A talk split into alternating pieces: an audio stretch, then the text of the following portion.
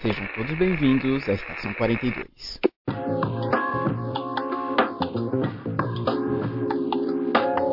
Saudações, senhores, senhoras e senhoritas! Aqui quem vos fala é o João Victor e o Matheus não tá nem lembrando a própria idade. Porra. A difamação. A difamação. Tá gravado, não vai cortar nada pra ele, tem que colocar. Hum, hum, hum. Envelheceu aí um ano. Falar nada. Agora seria a Lê, né? Mas a Lê está em estado de riso. Porque eu tava muito quebrando, peraí. A Lê está em estado de riso. Olá, galera. Aqui é a Lê Mayura e eu não sei que tipo de doce que eu sou. Ah, aqui é o Rafael Ace. É uma honra estar aqui e não a morte. Boa. Cara, O, o único sério aqui, né? Incrível. É porque eu ia começar, eu ia começar com I don't wanna be buried in a pet cemetery. Ai, meu Deus. Se eu soubesse tocar e cantar, eu teria feito isso. Olá, pessoal. Aqui é o Matheus e eu não ligo pra spoilers. E sim, hoje trazendo o nosso programa sobre escritores, vamos falar sobre o escritor brasileiro, Leonel Caldela. Escreveu tudo pra história de Tormenta, cenário de Jeff Gunner, Cyberpunk de Jovem Nerd, cenários idealizados por ele. Vamos conhecer todos eles nesse programa após o Giro Pop.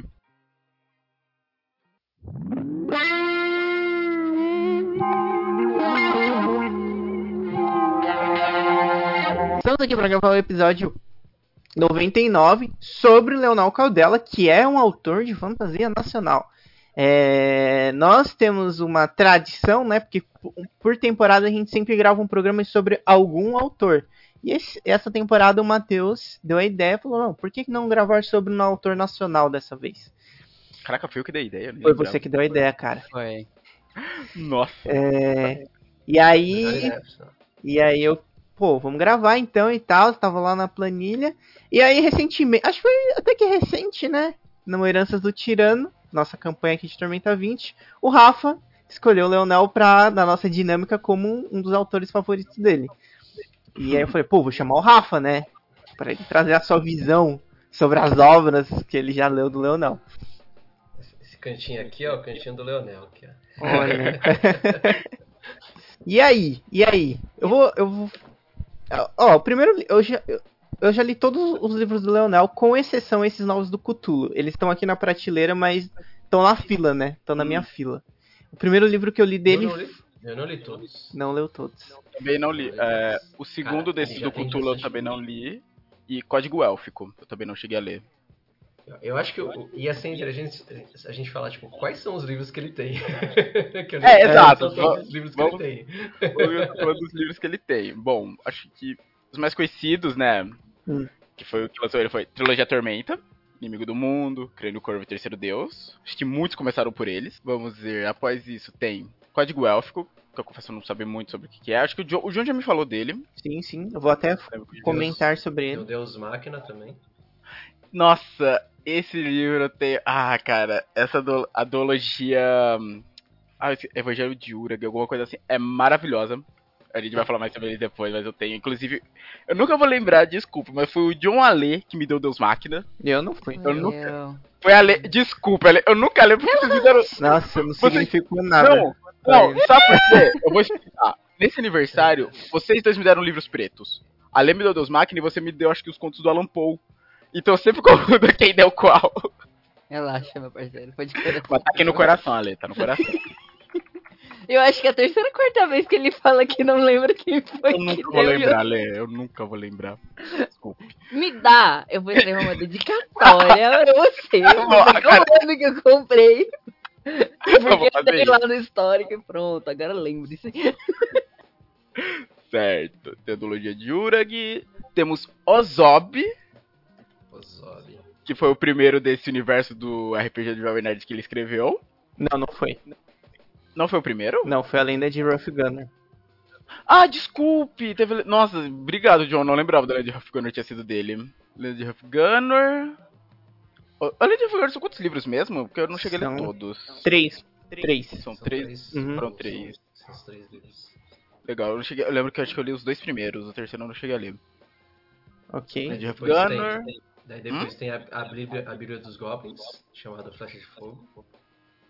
Flecha de Fogo, verdade. Uhum. E agora, os livros do RPG do Jovem Nerd do Call of Cthulhu, né? Que são A Roda de Deus e o Criador da Morte. Certo. Por onde a gente começa? Pelo começo. Pelo come- Sempre- sempre Sobe bom a no luz. começo, né? Bom, o meu. Isso sem contar, ta- e sem contar também os livros de RPG sistema que ele fez. Ah, Ah, é verdade. verdade. é. O guia da trilogia tem autoria dele. É, que mais tem? Acho que o- os. é, o livro da Área de Tormenta. Área de Tormenta.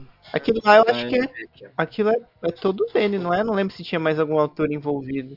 Não, talvez não Eu- todo, todo dele, porque eu acho que não sei se parte de regras ali tá, tinha o Leonel junto, mas é, um. Eu lembro que o guia da trilogia é, tipo, acho que a autoria toda dele. Pelo menos na capa, acho que só tá o nome dele. se Claro, não é. Aham. A Área de Tormenta é ele e o Caçado.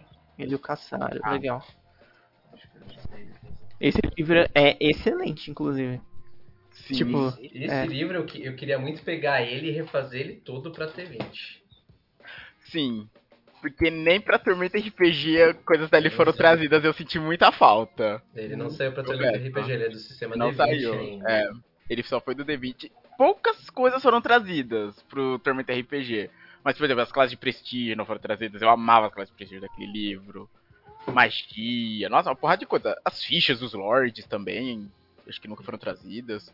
É tipo, é um tipo de suplemento que dá gosto de. Cara, porque tem uns suplementos que você pega assim de RPG que fica, você fica meio. É, ajuda, né? Mas não sei. Mas não, esse suplemento aí você fala, não, você quer é, mestrar dentro de área de tormenta. Nem, a- a- nem tem dentro mesmo, né? Ele dá suporte até pra você mestrar contra cultistas fora, o que você quiser. É, ali tem o suporte necessário. Pra uma campanha contra a Tormenta. Começando com o cultista e terminando no coração da Tormenta. É, pra, Você tem pra que mim, esse, esse livro, esse livro deveria ser um livro essencial pro cenário, porque o cenário chama Tormenta e o livro principal contra a Tormenta só saiu num suplemento numa versão, três versões atrás, duas versões atrás. Sim. E ainda contava com aquela história foda da companhia A Rubra. rubra que teve um desfecho maravilhoso. Sim. Ah, enfrentando a Tormenta, né? Mesmo sendo É. épicos. A gente foi vai pra poder mostrar. dar, dar spoiler aqui? Eu acho que. Sim, a gente vai poder dar. A gente só não vai dar spoilers Ah. do desses novos, do Cthulhu. Ah, de res- sim. O É de verdade, resto. é. Eu vou até. É, não, verdade, de verdade. Tormenta- É de bom. Tormenta tá livre? Porque assim, eu, eu não li os, os do Cthulhu, né? Então não vou conseguir dar, dar spoiler agora Aham. de Tormenta. Eu acho que eu li todos. Eu poderia dar spoiler do primeiro, mas vou me segurar. Já coloquei aqui spoilers no título. Boa. Opa. Certo.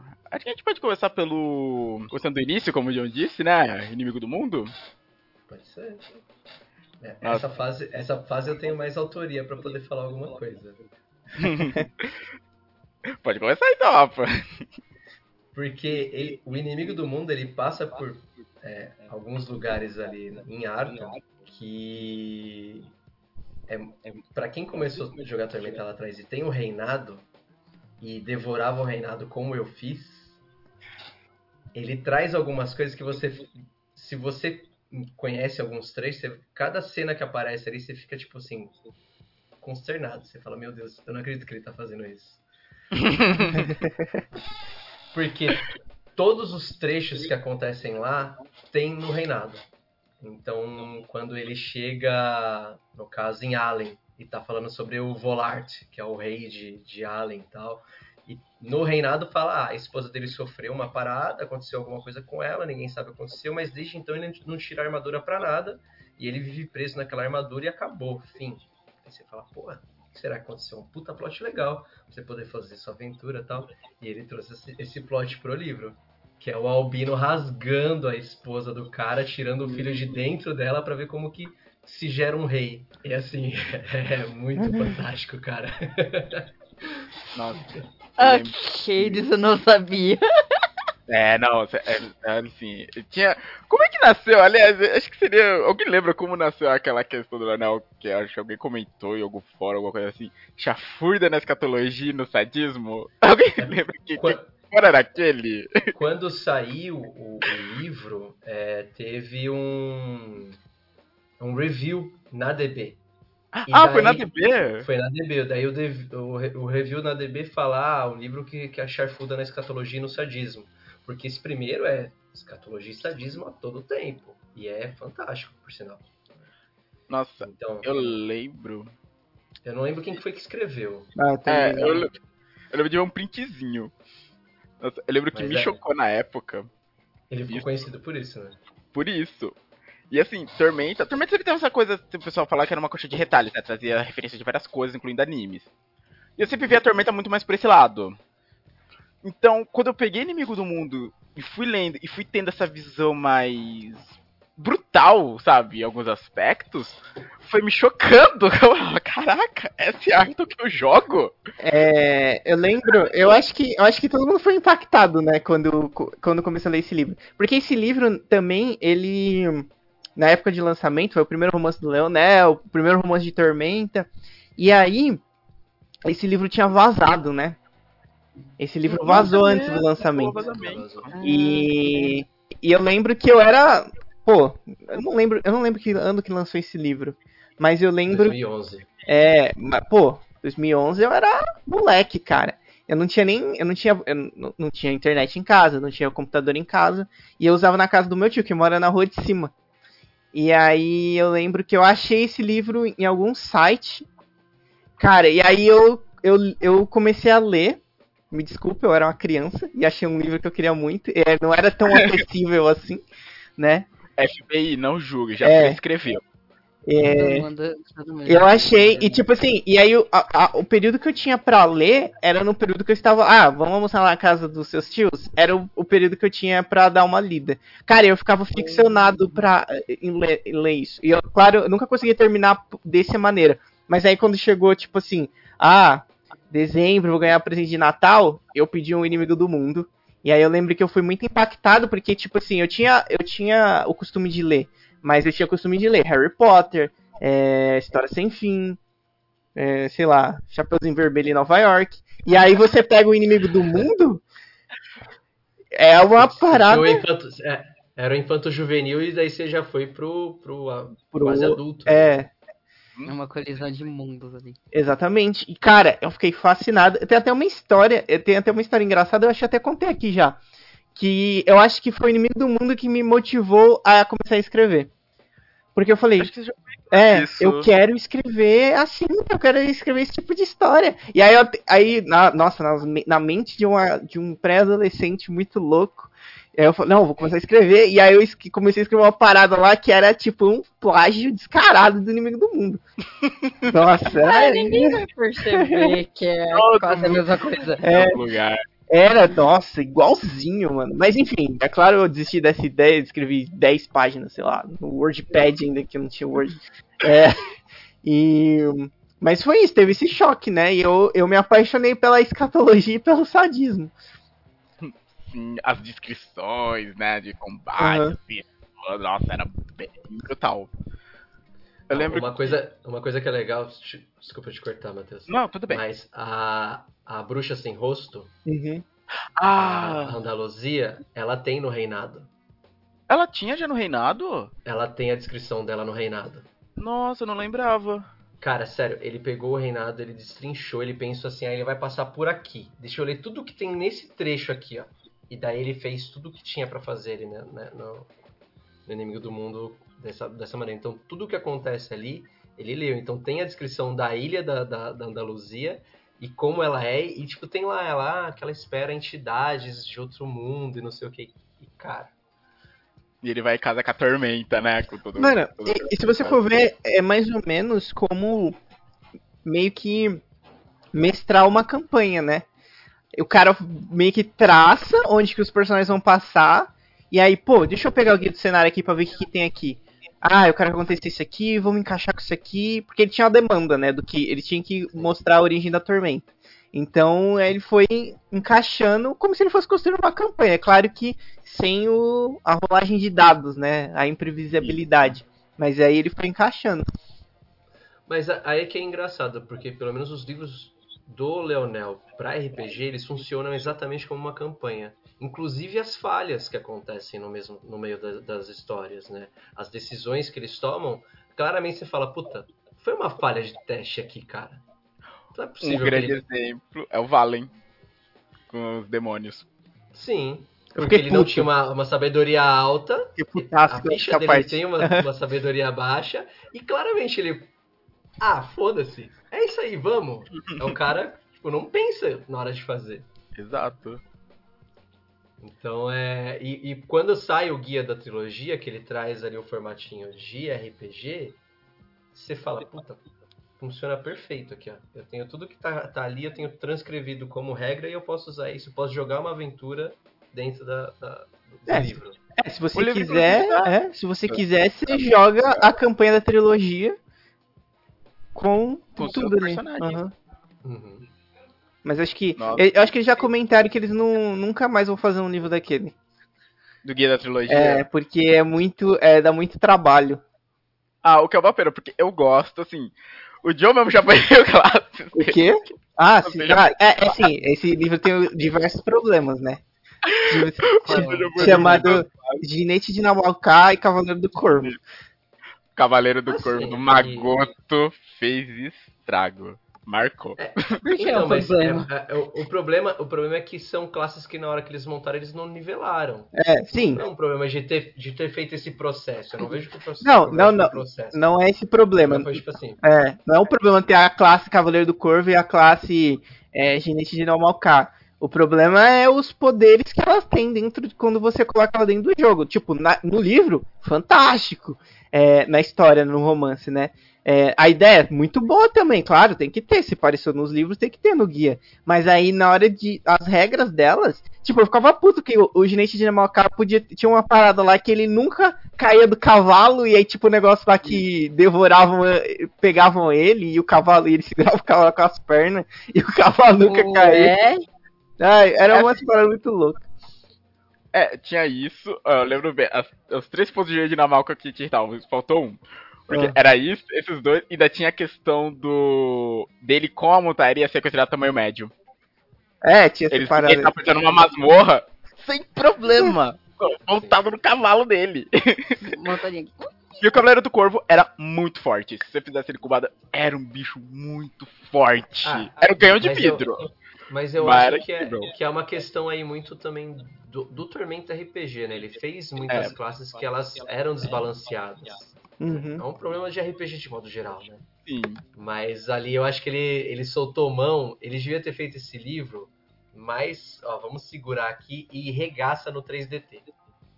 Faz Sim, esse overpowerismo no 3DT, no 3DT. Que é o que vão fazer, né? Dividir o Tormenta, o que é Tormenta 3DT, que eu particularmente eu não jogo, não gosto tanto, que é uma coisa mais anime, que foi o que você comentou no começo. Sim. E já o outro lado Medieval, assim, né? Medieval mesmo. Você cura, mas você fica com cicatriz. Ou então Sim. você não tá com a magia, você não consegue curar. Quando você curar, você fica com uma sequela. Do caralho. Bom, vamos ver. Eu lembro de um ponto desse livro que sempre me prendia muito, que era a Tormenta. Sempre foi o plot principal do cenário. Que eu sempre mais, gostei mais. E toda a descrição deles indo pra anticriação. Acho que foi meu primeiro contato com algo meio Lovecraftiano. Acho que por isso que me impressionou tanto.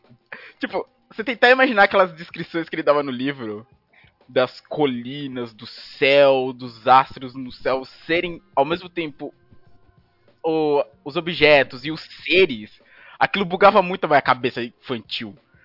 Cabeça talento... infantil. Além daquele pensando, cara, cara pensar, pensar no Mateus de, de 2011, né? É, nossa, aquilo e eu lembro, eram, eram passagens que eu gostava muito, tipo, às vezes já tinha lido o livro e então, pegar e reler só aquela passagem. Eu gostava muito de ficar revendo elas. Eu acho que o Matheus tá meio, meio louco aí, velho. Acho que o Matheus tá meio louco, porque eu acho que em 2011 o Matheus não era tão infantil assim. Não, não. Tinha 16 anos. Ele tinha 16 né? já em 2011. Ah, do ah, estilo de leitura. 16. Não, sim, mas é, mas não tá aqui, tipo, é, não, com 10 anos, no, 7 anos. De falar, é. de falar.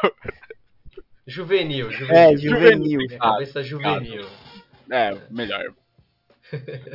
Nossa, olha, me impressionou muito, muito toda aquela, toda aquela passagem da de criação. Sabe, mesmo sendo a, a tragédia do grupo, foi incrível. Eu, inclusive, o meu inimigo do mundo, e provavelmente o meu é, crânio corvo, talvez o terceiro deus também, eu comprei no lugar que o Matheus conhece, o Rafa deve conhecer também, eu comprei lá na Moon Shadows. Ô, oh, grande ah, Moon Shadows, é. Veio de lá. Caraca, comprei por telefone. Cara, é. Shadows era genial. É. Maravilhoso. Eu lembro ver as coisinhas da Moon Shadow pela revistinha, tá ligado? Olha, um Moon Shadow, interessante. Mano, eu lembro que eu liguei, apertei se tinha, aí você fazia um depósito, e aí você ligava pra falar, ó, oh, quer o dinheiro aí? É, fui eu, tá? Pro inimigo do mundo. Aí você passar os dados e eles te mandavam. Olha o tempo, velho. Que loucura, né? Que, loucura. Caraca, nem, nem mudou tanto assim. É, o meu inimigo do mundo, ele é, é, tem uma história trágica. Porque hum. o meu inimigo do mundo que tá aqui, ele é o terceiro meu, eu acho. Nossa! O primeiro eu emprestei pra uma amiga minha e, tipo, nunca mais ela devolveu. Eu não sei nem se ela terminou de assistir o livro, de, de ler o livro. Nem sei se ela terminou de ler o livro. Eu comprei uma segunda vez. Não, ela começou porque ela falou que ela gostava muito da Nicaela. Ah, tá. E eu, eu, eu falava que eu tinha muito medo se ela gostasse da Elisa, porque a Elisa de longe é o meu personagem mais odiado em muita coisa. Só não odeio mais Elisa do que eu odeio o Glórien, mas eu odeio muito a Elisa de muitas formas. E, e daí quando ela falou que ela gostava da, da Nika, eu falei, caralho, é isso, obrigado. Mas ela, eu não sei se ela terminou de ler. Daí muito tempo depois eu fui comprei um novo para mim. Falei, ah, vai me devolver essa porra, foda-se, comprei. Daí passou um tempo eu emprestei pra um cara, pra um ex-brother meu tal. E ele tomou chuva com essa com o meu livro. Nossa, velho. Na real, parecia que ele tinha pego o meu livro, colocado na, na, na privada e dado descarga. De tão zoado que ficou o livro. É, ele não tomou uma chuva, ele, não, ele foi levado por um tsunami, então. Ele Sério? usou o livro de guarda-chuva. É só se. Mano, tava destruído o livro. Eu olhei assim, deu, mano, eu não tô acreditando. Não, o cara falou, tomei chuva. Cena real, ele com o livro aberto assim, na cabeça. Ah, mano, é a única coisa que eu tenho pra cobrir a cabeça, vamos lá. Por que não? E daí ele comprou um novo pra mim, mas daí eu comprei depois a versão nova, que tem a capa nova ali. ah, legal! Hoje, e daí eu não impresso mais meus livros do Leonel, nem fodendo. Boa, boa. eu, eu, eu, A galera fala, dois livros, dois é. livros. Eu, mano, mas eu gosto tanto. Eu não empresto livros pra qualquer um também. Tipo, porque eu já perdi uma batalha de Apoc... uma, meu batalha do Apocalipse também do, Edu, do Eduardo Spolo, porque eu emprestei. Nunca mais me devolveram, cara. Eu emprestei pra um cara que trabalhava comigo, na época eu era vendedor. O cara foi Mano. embora e nunca mais me devolveu, cara. Que merda! Tipo assim, aí eu. Oi? Você não, não. você não tem mais esse livro? Não tenho. Eu vou dar o meu pra você. Que isso, cara? Vou dar o meu pra você. Eu tenho, eu tenho o livro capa dura do, da Batalha do Apocalipse eu nunca li. Sério? Ô, oh, Rafa! Meu Deus. É uma pelona, eu nunca consegui parar pra ler.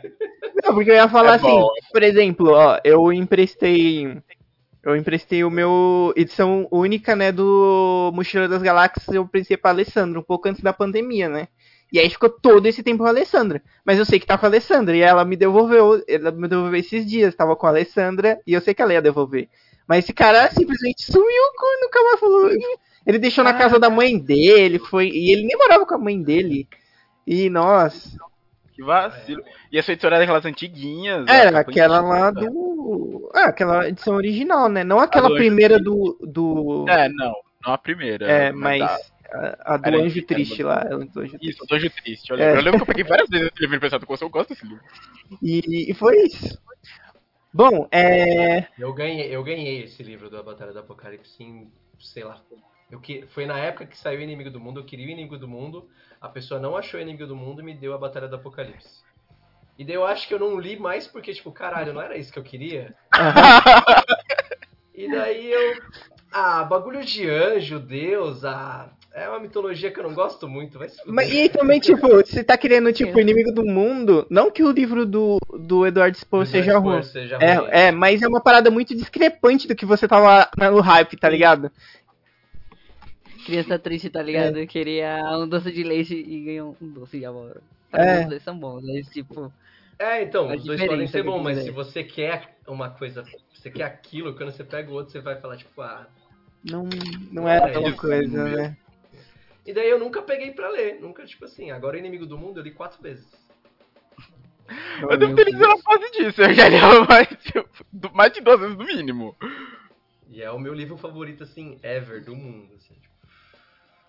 Qualquer livro que eu li na minha vida, nem o Siri Rafael é tão bom, nem o. Mano, Siri Rafael é muito bom, velho. Se alguém achar esse livro, por favor, compre pra mim, tá?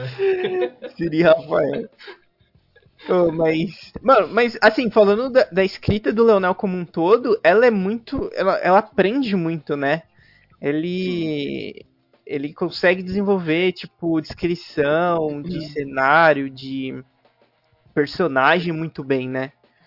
E aí, eu não E sei o não que, é que tem. maçante, né? É. Não é Nem aquele coisa, pouco. tipo, um Ah, o orvalho que batia nas lâminas de, de mato, de grama, esverdeado. Não, ele simplesmente, ó, tem um orvalho lá que parece um pênis voador que vai arrancar sua cabeça fora. Porque a gente tá falando de tormenta e basicamente quase tudo de tormenta tem alguma analogia a isso. É, sempre que. Sempre que é, é com a visão do Leonel, é sempre essa visão mais crua, né? E agressiva. E muito louca, muito louca e violenta. Muito. Diria eu que é agressista, né? Porque eu Uhum. acho que ele, como ele trabalha e ganha pra escrever esse tipo de coisa, é tipo um taxista. Trabalha e ganha. né? Ele é agressista na, na escrita dele. Ele traz a informação assim, daí você, na hora que você digere, você fala: Meu Deus, o que foi que eu li? Pelo menos a primeira vez que eu, que eu li, né? Eu senti muito disso. Sim, e, é- e sempre impressiona, porque, por exemplo, vai seguindo na sequência, tipo, de inimigo do mundo, crânio e corvo. Que você já pensa, pô, é outra história, que já muda os personagens, né? Já tem um salto de tempo. Uhum. Mas ainda assim ele mantém todo o nível de agressividade, tanto que a abertura, se eu não me engano, era naquela batalha, né? Que você conhece o Orion, o Indra, o Trebane, Uhum. Que eles estão eu lembro- fugindo lá do. do, do Crânio Negro. Conhecemos o Crânio Negro, um dos grandes vilões de Tormenta. Por sinal, o Crânio Negro, quem escreveu a, prime- o primeira, a primeira vez sobre o Crânio Negro, se eu não me engano, foi o Trevisan. Tem um Foi? conto sobre o Crânio Negro. Ah, é Verdade! Tem um crânio sobre o crânio negro que tem na, na, na revista Tormenta, antigona. E daí, mais uma vez, ele pegou um bagulho, trouxe pra história dele e assim, desmembrou de uma maneira assim, um origami, né? Você foi ver, era uma. Pensou que era um negocinho pequenininho, era uma folha a zero. Nossa, eu lembro que tem isso. Eu lembro bem até hoje. Também outro. Sempre tem um capítulo que me choca. Em algum, dos- em algum deles. O massacre de. Era Norme, a cidade da Ordem de Calmir? Norme. cidade da Norme. O massacre de Norme, meu Deus. Como aquilo me chocou. Você vai vendo a preparação ao longo dos capítulos da corrupção da tormenta, que você vê, tipo, antes da tormenta, no primeiro a gente conhece a origem, nesse segundo a a tormenta já tá instalada, se não me engano já rolou a batalha de Forte Amaride, até. Uhum. Então já, já é uma realidade em Arton, mas ela tá aquela tormenta, aquela corrupção sutil que pega a pessoa e vai corrompendo aos poucos, até dar a grande merda. E você vê isso lá no Ordem de Calmir, que era a galera que deveria ser pura, Todo mundo nossa, corrompido. Exato, toda aquela cena, o Bernard Branalow, o Paquiderme Galante matando dos Eu ia, próprios eu filhos. ia falar isso. Nada é mais chocante do que o Paquiderme matando os filhos. Mano, ele arranca, eu lembro bem, ele arranca a cabeça do filho pra proteger o filho do Orion. O filho dele todo corrompido. Os caras corrompidos fugindo do. Ah, é o comandante? O Alan Torrent, tipo, a galera não olhava pra ele e corria. Nossa, Caraca, Toda- é, é, ela tem um Tipo, é a partir do Crânio Corvo, começa. Como que eu posso dizer? Os personagens. Quase, quase todos não, né? Tipo, acho que todos eles são muito. Eles são num patamar muito mais de foda, né? Uma galera muito mais experiente. Que aí começa a acontecer umas coisas muito mais épicas, né? Total. A equipe do Vale era. Você acompanha a evolução de um grupo, né? Um grupo de nível baixo, baixo médio, chegando até meio que os níveis épicos, vai. Talvez em nível épico, sabe? É, Mas é. chega no. eles, eles param no 13 terceiro nível. Ah, décimo terceiro, verdade. Eles começam no quinto, sexto, e daí param no 13 terceiro. Isso. Você vai meio que acompanhando. Essa galera do crânio corvo, não. Essa galera é uma galera décimo- foda. Acho que começam no 15 e daí vão até o vigésimo. Nossa, eles já começam muito fortes, velho. Você vê lá as inscrições trebando se jogando no meio de bárbaro, ceifando todo mundo. Ingra dando headshot sem parar. Sabe? É- A gente nota que não é uma precisa aventura falar- A experiente. gente precisa falar desse, desse grande personagem O Ingram. que é o Zebedian Nash. Nash. Caraca. Maravilhoso. Eu acho que não tem como você odiar um, um personagem, mesmo que eu odeie a a Elisa, tá? Mas faz todo sentido você odiar ela pelo que ela é, como ela é. A construção dela faz sentido, mas ela é muito bem escrita. Então odiar ela também é um fator bom. Porque ela foi muito bem escrita. Ela foi escrita pra você, tipo assim, caralho, que ranço que eu tenho dela. Ou então do, do Rufus, né? Que é outro personagem que você fala, caralho, Que personagem é. bosta. Bosta. Que sou merda. É, e daí, mas é assim, eles foram feitos pra esse propósito. Então você vê, que nem o, o John falou, né? A escrita dele é foda, porque daí você vê a, a- a precisão de como que ele traz os personagens, né? Eu Sim. acho isso do caralho. E eu sei que alguns personagens que ele traz foram inspirados em conhecidos dele. Sério? O Edaurus é, é inspirado num conhecido dele, não, não- não num amigo. Nossa. Mas um cara que, ele, que é, a, é a descrição do Edaurus. Eu Caraca. acho que eu ouvi num, num podcast, alguma coisa assim. É, já ouvi essa história é também. Um cara que era, é um cara que era assim. E daí, tipo assim, é amigo É. dele? Não, porque conviver com alguém É. que parece o Edaurus é uma bosta. Não, é o que eu ia falar, o que o Edaurus, assim, ele é carismático pra caramba. Não tem como. Assim, é engraçado, Manipulador. porque ele é muito manipulador, mas ao mesmo tempo ele é muito carismático. Sim. Aí, por exemplo, é que nem ele, ele, com certeza, acho que na ficha dele, inclusive, ele é um personagem maligno. Muito por causa disso. Mas você pega em contrapartida, outro personagem que é maligno e que eu não consigo sentir ódio é a Vanessa Drake. Vanessa é maligna? A Vanessa é maligna, na ficha dela ela é maligna. A mulher faz sacrifício. Ah, ela, ela faz sacrifício em um dos livros. Ela é maligna. é, o, é o grande problema de Tormenta RPG, porque todos os devotos de Kim são leal e maligno e Kim é caótico e mal. Isso, ela é pode- maligna. E em tese, por regra, você não pode estar dois passos do seu Deus, tem que estar no máximo um passo. Sim. E é engraçado porque você vê a sociedade, ela age como uma heroína, muitas das vezes, mas assim, ela toma decisões que o Orion muitas vezes não tomaria. Ela passa de certos pontos. Até porque o Orion tem aquela coisa de ser um cavaleiro, tem a educação de um cavaleiro. E, nossa, eu lembro bem, acho que no primeiro livro. em- Não, no primeiro não, no segundo, acho que boa parte dele. É só no final, né, que ela dá a luz ao Vale, não é? É só no final. Tipo, no tem to- final. e toda aquela sequência, acho que É é no a final, primeira vez que ela aparece, dos caras de Lena. Aí, olha como isso é bizarro. Lena, que é uma deusa bondosa, e os caras tentando fazer ela ter o parto forçado pra tirar pra criança não crescer sob os dogmas de Kim. Eles Nossa. fazem- eles, eles pregam a, a, a paz, mas eles fazem uma violência pra poder levar a paz. Exato. Tanto que tem uma hora que eles estão lá forçando ela a tomar lá o negócio que induziria o parto, que o cara machuca a boca dela. Com o negócio que ele tá botando na boca dela pra manter aberto. Aí ele se assusta quando ele vê o sangue, a clériga fala, não, não, Lena vai te perdoar por isso. Sabe, tipo, eles estão causando um mal gigantesco, mas por essa visão de não, no fim das contas é um bem. Isso me deixou muito, tipo, cacete. Sabe? É o... Isso, isso- é bem a, a visão do Leonel de que tipo, os deuses não estão olhando tudo, né? Exato. Não, não dá pra eles olharem tudo. né? É, coisa, uma- né? Como é que é? De... João, João, como você tiver lendo? Deturpar. Ah, eu esqueci como se fala essa palavra. Deturpação. Deturpação, deturpação. Obrigado, isso. de- dos dogmas. Sim. É, mas isso é uma coisa que Tormenta já tinha bastante, né? O- alguns sumos sacerdotes antigos, eles tinham esse, essa parada de serem malignos, né? Hum, a Gwen, a Gwen- que era... isso. A Gwen. De Gwina. de Ela guardava ela magia era pra si. maligna. Exato. Ela ia totalmente. Ela era sumo sacerdotisa e, E guardava magia deusa. ela e a deusa fala: você não pode guardar nada pra você. Magia Ela era o oposto da deusa. E ela, exato. A, a, é que eu não lembro o nome da, da sumo sacerdot- sacerdotisa de Mara, mas ela, ela era maligna também. Ela era maligna, é verdade, eu não lembro ela, mas ela é. O marido dela tinha matado, tinha morrido, ela queria trazer o marido de volta. Então, tipo, já era uma coisa que o cenário já trazia essa esse Dark Fantasy ali, ó. Escondidinho. E um outro personagem. E daí o Leonel traz com primor, né? Certo, aí temos Crânio Corvo com novos personagens. Você pensa que é uma história nova, mas ainda de certa forma se liga à antiga. Temos o Cavaleiro Risonho. Na, na real, se liga Maravilha. tudo no final, né? Se liga, isso, se liga tudo no final. Você a, entende, a né? a última cena é assim, é, é, quando você liga o primeiro livro com todos os outros. Tipo, você Sim. fala, caralho, filha da puta.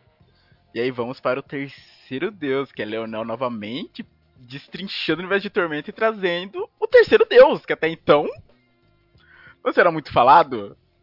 Inclusive é, que é, acho que já já foi não, com certeza foi, foi mencionado na libertação de Valkyria que a gente joga aqui em domingos quinzenais. Verdade, acho que já foi mencionado. Uh, não, com certeza, sim. foi mencionado sim.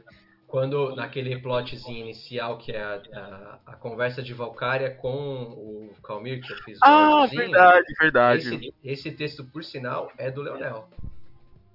Ah, é um, o texto, né, que tem na libertação, né, do, do diálogo do de Valkyria. O diálogo da de Valkyria ali com o Calmir, ele é feito pelo Leonel. Sim. E, e daí, tipo, traz ali já falando sobre, sobre Kaledranok e tal. Que também já era é, já era o esperado que ele fosse esse terceiro deus, o escondido que ninguém sabia o nome, que fosse um, o deus dos dragões. Porque durante a, a a, a Holy Avenger, em vários mo momentos, tem ali algumas descrições, que nem o monte do, do dragão adormecido que tem nas sanguinárias, fala na, no reinado, é, o fator de, tipo assim, só seis lembrarem do, do antigo deus. Existem seis dragões reis. E é legal porque é, é no terceiro deus, né, que tem... Ou era no Panteão que tinha esse diálogo dele, dele com Calmir? Não lembro quem? agora. Tem um diálogo antes dele ser banido. Dele Calmir, que ele, ele mesmo fala, tipo, ah. É no Panteão. Fala, é no, é no do, Panteão. É no ah, livro do Panteão. Porque ele fala. É Leonel. É, porque ele fala, tipo, quando o Calmir vai banir ele, ele fala: Você não pode me banir para sempre. Seis dos meus filhos ainda vão lembrar de mim. É a regra. E, e querendo ou não, existe uma falha em Calmir. Calmir é cheio de falha, né? Porque, tipo, ah, vou transformar Valkyrie em pedra porque esse é o papel ela fez o que ela nasceu para fazer, ela é ambiciosa. Mas você que é o deus dos dragões e do poder, que quis mais poder, eu vou destruir você. Porra, não faz sentido. O cara fez a mesma coisa que outra deusa? e você vira um mendigo maluco. Porque eu tô mandando, meu parceiro.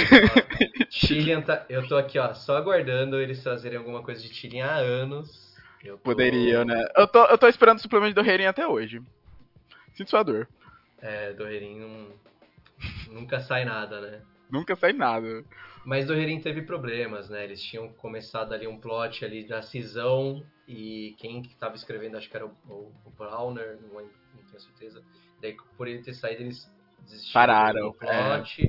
Assim como mudaram parte do plot do, de Tauron, né? Do, do, do de Tapista ali a invasão do, do, Império Taurico ali foi um plot dele, então eles tiveram que ah, vamos desistir de algumas coisas mudar porque questões de, de direitos autorais, de foi vendido os, os, esse, esse, conteúdo, né?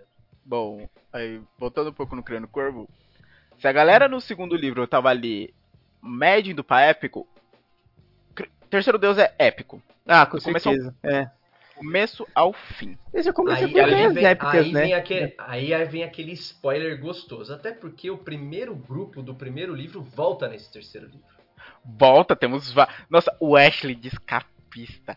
Caraca, Melhor velho. Classe do incrível, mundo. incrível. Não, Rufus. Mas Gregor. não, o Gregor naquela visão deturpada de paladino e Tiago ainda abençoando ele. Uhum. Nossa.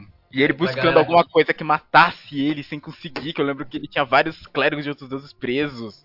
Não, lá na casa tentando dele. descobrir como que ele poderia morrer, como que Exato. me mata, o que, que me mata, vou fazer de tudo. E no fim das contas era... Pode falar? Pode, isso aí tá liberado.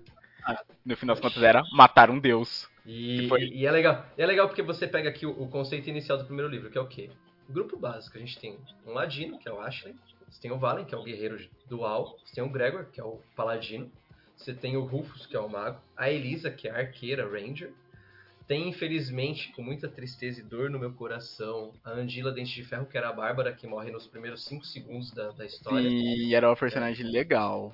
Ela era perfeita. Quando ela morreu, logo no começo, eu falei, caralho. Eu fiquei bem triste também. Por quê? Daí tem o Masato Kodai, que é um, o samurai do rolê. A Nikaela, que é uma clériga da, da deusa da, da vida, Da vida. Né, de Lena.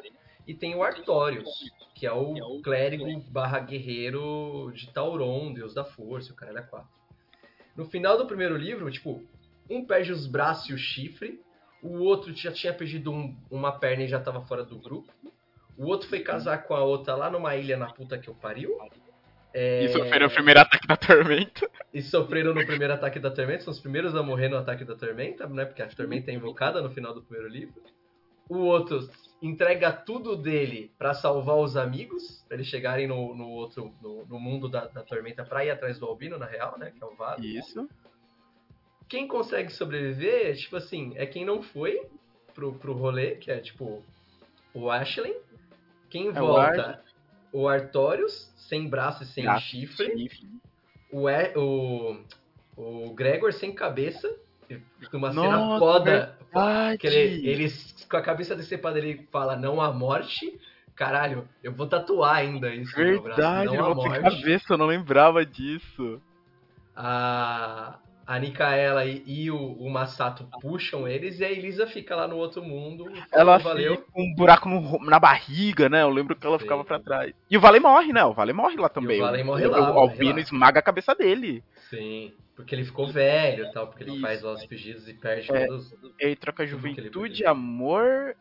Era- eram três coisas que ele trocava. Coragem, não era? amor. Não, Ah, Coragem. coragem, verdade. Coragem. Juventude, amor e coragem. É cada um deles virou um objeto. Sim. E daí, tipo, chega no final do segundo, você se descobre que o crânio negro é a porra da, da Elisa. Que ela Que tá ficou atrás do- dos grupos, do grupo antigo pra tentar trazer o Valen de volta. Isso. Aí no final do livro você também descobre que o nome do filho do Oreo é Vale. Você fica, porra. É um full circle, né? Sim, é um baita função. Nossa, a cena final dela entrando onde tá o Gregor. E, tipo, tirando o capacete. Eu lembro que encerra nisso, né? Ela tirando o capacete. Sabe o que é mais triste se você pega o livro? Eu não sei se nas edições secundárias não tinha ou não. Mas no, no, no, no livro normal ele não tem uma contracapa no final. Então se você abriu a, a capa de- dele atrás, você já tem a última frase falando Elisa. Então você não tem tipo assim, ah, o que, que tem aqui atrás? Spoiler! Você toma um puta de um spoiler se você pega esse livro. E, tipo assim, Cadê meu você- crânio curvo? Agora eu fiquei curioso, peraí. Deixa eu ver também Pode qual é pegar. Eu vou, eu vou pegar o meu aqui. Tá muito O que pode dar de errado se eu ler. Ih, rapaz. Por isso, O que por isso acontece não pode. Se eu, só, se eu só abrir a capa de trás e já tiver aqui todo o diálogo final.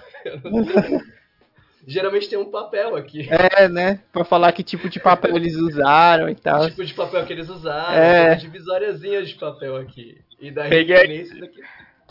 Deixa eu ver. Ah, não, a minha, a minha mostrando o tipo de papel. A minha Ah, mostrando. o meu- Qual que é a sua capa. Matheus? Deixa eu ver a capa A do Matheus. é aquela mais classicona. É a capa clássica, mas a Ah. sua qual edição que é? Ah, deixa, Deixa eu ver eu o meu. Agora eu quero ficar curioso, vou pegar o meu também.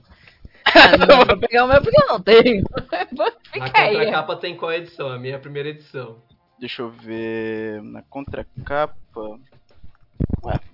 Vamos ver, vamos ver. A- Deixa eu ver. Tirou a primeira, a primeira folha de rosto. O meu, o meu é a armadilha também, ó. O meu é a história. Armadilha? Aham. Primeira edição. Na primeira meu- edição ele na O meu é a terceira. Terceira. terceira aí. ó. Na primeira edição eles não têm a folha de rosto de, de qualquer tipo de papel. A galera reclamou, tá ligado? Ô, tô levando spoiler aqui de graça, meu parceiro. Todo mundo que pega esse livro, qualquer livro, o que, que você faz? Você olha, pai, daí você olha atrás. É. Eu olhei atrás aqui, daí eu estava com tantas saudades, Elisa deu. Aí você, tipo. Você quer ver quantas páginas o livro tem, né? Exato. Exato. Porra, 512, tá, pessoal? Com spoiler. Vamos ver. Aí. Terceiro Deus. Terceiro Deus eu acho interessante porque, além de ser um nível é- clima épico, você vê os personagens mudando muito. Sim. Principalmente o Orion, quando ele cria os Cavaleiros do Corvo. Porque ele, pe que nem, ele pega todos os negócios de cavalaria e joga fora. Quando ele cria os Cavaleiros do Corvo. Sim. Ele tem que e... abandonar toda a honra, a glória, toda a postura Isso. dele para fazer o negócio para enf enfrentar o oponente superior. E todo aquele capítulo do treinamento é pesado, velho. Nosso Orion ali tá cruel, que bicho. Por, que por sinal ele tinha assistido Tropa de Elite quando ele é. vendo, então é totalmente Tropa de Elite. É muito né? Tropa de Elite aquilo. Nossa, e é, Corvo... é muito engraçado pegar as referências deles durante os livros, porque tem muita referenciazinha, né? O Sim. Senomar. Isso que eu ia falar, o Leonel Cadela é muito, gosta muito de música punk. E tem o Senomar. Ele gosta muito de Ramones, muito de Ramones. Sim. Inclusive, mais pra frente, no Ozoba a gente vai discutir muito esse ponto musical dele. O, o, ele gosta muito de Preach, né? Então tem o, o, o Saint Killer, o, Sim, o Santo, Santo dos Assassinos aparece, no, acho que no terceiro livro, por sinal. Ah, nossa, sério? Não lembro. Ah, é verdade! É aquele cara que a Vanessa vai trocar ideia com ele no bar. Putz, é mesmo, o teu é santo! O, é o santo dos assassinos, que é o. Caraca! O deus da pólvora. E acho que é o, é, é o deus menor da pólvora. Deus menor da pólvora. Sim. É o santo dos assassinos. Do, do, do Preacher, total, não lembrava dele. Caraca!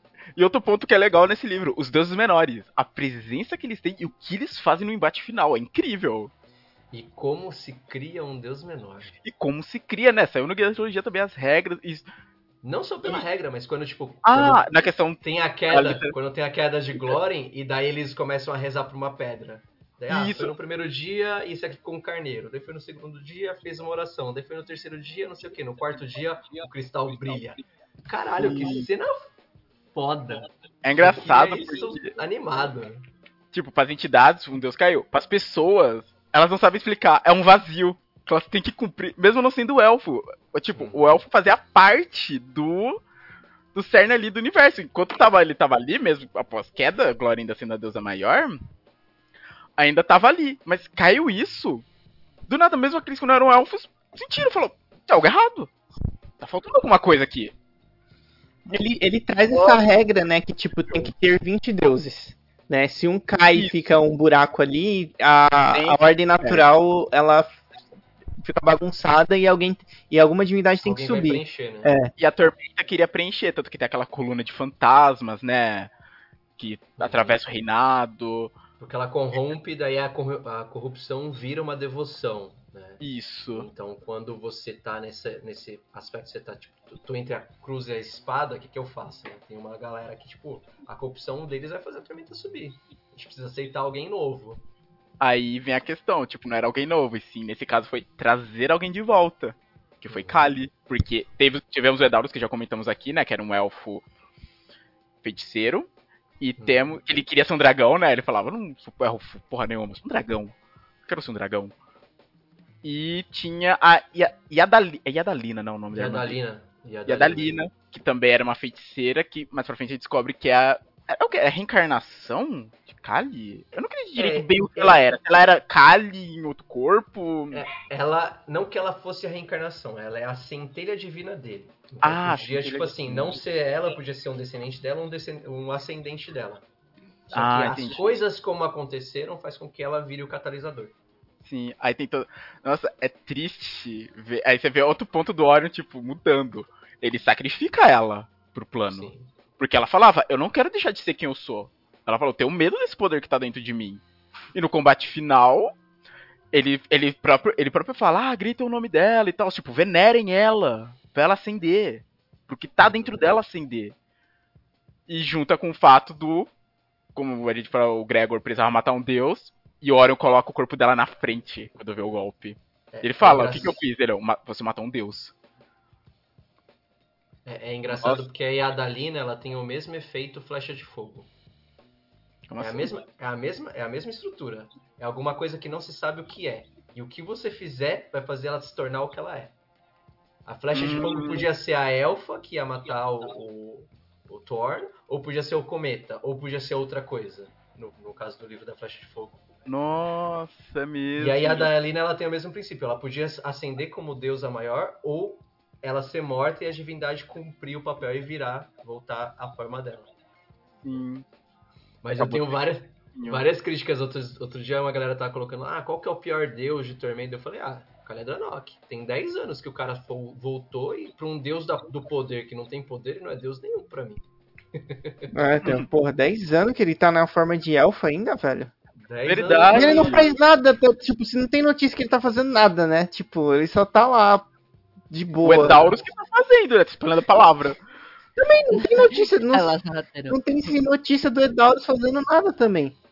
Tipo, ah. Tipo assim, aconteceu muita coisa no, no, no reinado. Beleza, uhum. a gente teve a questão da ascensão dos puristas, a gente teve a ascensão da tormenta como a tormenta. maior. Ela conseguiu de fato. Conseguiu, porque era o, o processo, né? Era para ganhar aí o, o, o Bolsolixo ganhar e subir aí, ficar quatro anos no poder pra gente poder enfrentar ele depois. Mas é. é Mas é, é, é, essa que é a questão, né? Tipo, precisa subir um mal maior para que a gente comece a se movimentar. Pelo Sim. menos foi o que aconteceu no cenário. Só que a gente teve dois maus que subiram ao mesmo tempo. Exato, foda, né? Se o deus da, do poder ele é maligno, tudo bem, subir um terceiro seria um problema. Mas poder não quer dizer que ele é só maligno, né? É, você pode querer ter poder para fazer um bem. É que tem toda a história que é, entra nessa questão do, do poder corrompe. Será que é por isso que ele. então, é uma maneira de ver. fazer, que... fazer que nem a, a, a mina lá do, do Game of Thrones, né? Que o, o Midinho fala, ah, sabedoria é poder dela. É. Cerquem ele, apontem as lanças para ele. Se afastem, virem de costas dela. Ah, isso daí, ó. Poder é poder. Sabedoria, foda-se você. se eu tenho uma força de ataque. E era isso um bagulho que, tipo assim, os outros deuses deviam estar preocupados. Pô, você acendeu Haradak. Sim. Vem cá, Kali. Vamos trocar uma ideia. Você. Eu preciso de você. Você eu gerou aquela coisa. Se Ajude. eu sou Calmira, eu falar. Não só que gerou, mas tipo assim, eu preciso de. Qual que é o maior, def... maior problema da tormenta? A gente tá num papo muito tormenta, né? Mas daqui a pouco a gente vai para outros livros, talvez. Sim. é, a, a, questão maior é, tipo assim, ó, o maior. O, o defeito do oponente maior é. Eles não têm defeito. É só força bruta. Isso. O livro deixa isso bem claro quando ele vai com exércitos dos menores pra Tamunra. É, então é tipo, isso, é força bruta e total para derrotar a tormenta. Não existe outros meios. Todos os deuses deveriam se juntar com Kali e ajudar esse filho da puta a virar o deus do poder e falar: e aí, vamos lá, vamos maquinado agora. Só que, ó. Exato. CJ. Até porque eles já destruíram a, a tormenta uma vez. Eles já destruíram a tormenta uma vez. Né, a, é que assim, aquela primeira versão que eles destruíram talvez fosse mais, bem mais fraca do que a atual. Quando, ele, logo, quando eles descobriram. Agita Morar? Não, não. Eu digo, quando os deuses destruíram a tormenta a primeira vez. Tipo, a criação lá de Valkyria, eles de não, Eles não destruíram, eles selaram. É, não. Ah, eles só selaram? Pensei que eles tinham, tipo, eles varrido. só selaram. Não, o que acontece ah, tá. o quê? O, o macrocosmos que o, o, o Leonel descreve, descreve o quê? O Tyrion achou, achou um outro multiverso e falou, nossa, um multiverso, vou criar aqui uma formiguinha. Pum, colocou uma raça lá. Esqueceu. Daí o cara chegou e falou assim: pô, legal esse brinquedo seu, vamos brincar. Eles foram lá, fizeram, destruíram tudo, fizeram uma racinha nova. Que é a minha especulação de que são os Darash. Hum. Daí, tipo, beleza, foram lá, tal, não sei o que. Veio o cara e falou: mano, tá faltando sazon nesse rolê aí. Dá pra melhorar. Dá pra melhorar. Tá e daí eles foram, foram lá e fizeram a, a os Lefeu, propriamente dito. Fizeram lá uma paródia de 20 deuses e tal, só que essa raça evoluiu tanto que consumiu tudo. Quando foi descoberto, eles tentaram investir contra, meio que destruíram, lutaram contra os outros deuses e selaram esse poder com a essência de Tillian. Isso. Mas ele não tinha sido totalmente dizimado, né? Eles atacaram, fizeram um ataque na área, né? Mas não, deixa, não, não fez tipo assim, ó, não deixa ninguém vivo acabou deixando sobrevivente, porque senão. Sim. Né? É e daí isso foi, foi o, o, o propósito para vir a tormenta. Sim. Poder, ambição e inventividade, sem limites. Olha que ponto eles chegaram. Que é engraçado, ele enlouqueceu quando viu eles pela primeira vez depois de tanto tempo. Mas ele Deus enlouquece. Ele, ele, enlouqueceu porque o Nimbi mastigou ele e cuspiu ele louco. Eu tinha entendido que ele tinha enlouquecido depois de ver o que os Lefeus tinham virado. Ele ficou meio ele ficou tipo, caralho, eu não queria ter feito isso, ele ficou meio que em choque, pelo menos é o que eu lembro também, né? Ele ficou meio que em choque, e daí o castigo de cada um foi: um foi esquecido pela Ramu, a outra foi transformada em pedra, e o, o Tillian foi mastigado pelo Nimbi e cuspido como um mendigo louco. Isso. Ele, fica, ele... ele foi afetado, sim, pela, pela, pelos Lefeus, porque ele viu tudo, né? Sim. Até porque ele era muito inteligente e tal. Mas a. Pelo que eu entendi, ele, ele ficou loucão mesmo, porque o Tyrion foi lá e, tipo, o, Ah, o. Nimbi foi lá e arrancou a É. essência divina dele. Entendi. Eu tinha entendido que era, tipo, ele viu e enlouqueceu quando viu que a criação havia virado. Hum. É, pelo menos não foi assim que eu, que eu peguei. Eu não Entendi. lembro. Eu não lembro. Mas Nossa, acho que mas- Tillian mastigou alguém mesmo. E foi ele. Nimbi. É, é, Nimbi. Nossa, e assim, eu sempre falo, cada livro tem um momento legal. Cante Criação, Norme. Mas, nossa, o, o terceiro dos tem tantos momentos legais. A batalha dos. De Vectores contra o Dragão da Tormenta. Pra começar, é incrível. Você consegue. descre- Eu, eu lendo eu lembro que na época era a época que eu devorava o livro de Tormenta. Sabia de qual era, não, tal magia tá em tal página. Eu lendo assim, eu conseguia ver. Caraca, ele usou essa magia, ele usou essa magia, ele usou essa habilidade. Eu ia conseguindo entender. Tipo, transformando em regra enquanto lia. Os- a Batalha dos Arquimagos contra o Dragão da Tormenta, que foi o grande problema também do. Foi um dos grandes problemas do livro. E a Batalha de Tamuha. Dos deuses. Aquela cena do Sete contra Crânio Negro, a Batalha de Arcos. De cada flash batendo. Pá, pá, pá. Nossa senhora, que coisa E o fato do crânio negro ter virado um. Um, Um Lorde. um lord, né? Tipo, foi um bagulho tipo, muito. Caralho, Eu acho como assim? legal essa cena da ascensão dele como Lorde tem todos os outros Lords. E é engraçado você ver como cada um enxergava o crânio negro. Acho que falava, ah, Haradaka eu observava como uma nova forma para, para corromper. Sabe? Eu lembro que cada tinha a visão de cada um, cada um ia. fa- É engraçado você ver, tipo, essa visão dos Lords no livro. Eu lembro que eram poucos capítulos que eles apareciam, mas era legal ir vendo.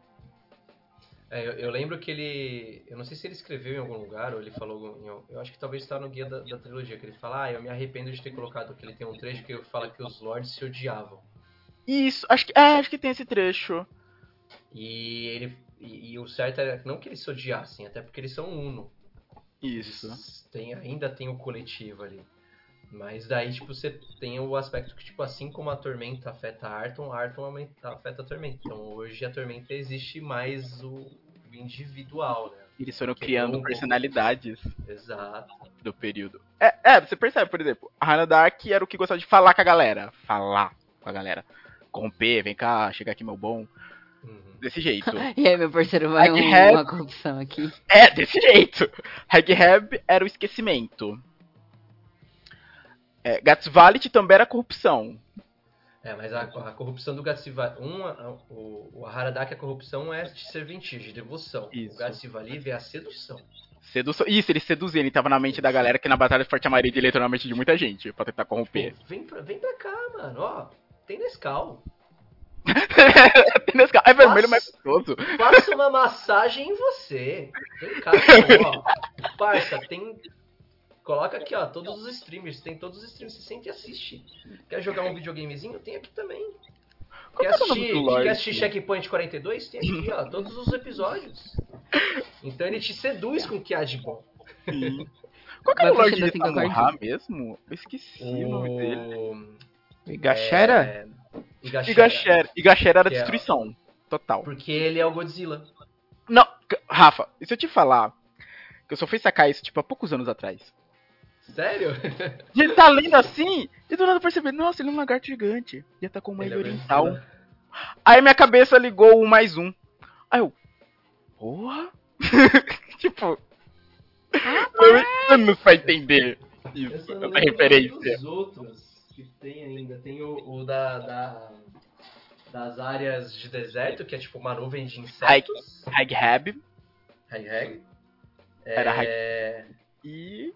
Acho que só, E né? aí tem o, não, tem hoje tem um que tá nas montanhas Signares, que é um castelo. Hum, verdade. Ura, Uraziel. Uraziel, que é a área da tormenta, é, tipo, tá dentro dele, alguma coisa assim. Ele é uma área de tormenta Ele é um ambulante, é um ambulante, castelo que anda. Ele, eu acho foda esse conceito dele, ser a área tormenta ficar lá andando pelas sanguinárias. Mano, ter- terminar a, a libertação de Valkyria, vocês- alguém tem que pegar aqui, ó, adaptar essas porra aqui pra gente jogar com o seu personagem e enfrentar. Nível 46. né? Nível 42. Eu já, pior que eu, eu já mestrei. Mas você jogava, né? Uma campanha que eu mestrei contra a Tormenta, que era nível alto. Foi a mesa que eu voltei a jogar depois de anos parado. É, tipo, a gente. Eu coloquei aquelas, tipo, coloquei aqueles. Eram os colossos, né? Da Tormenta? Isso. Era.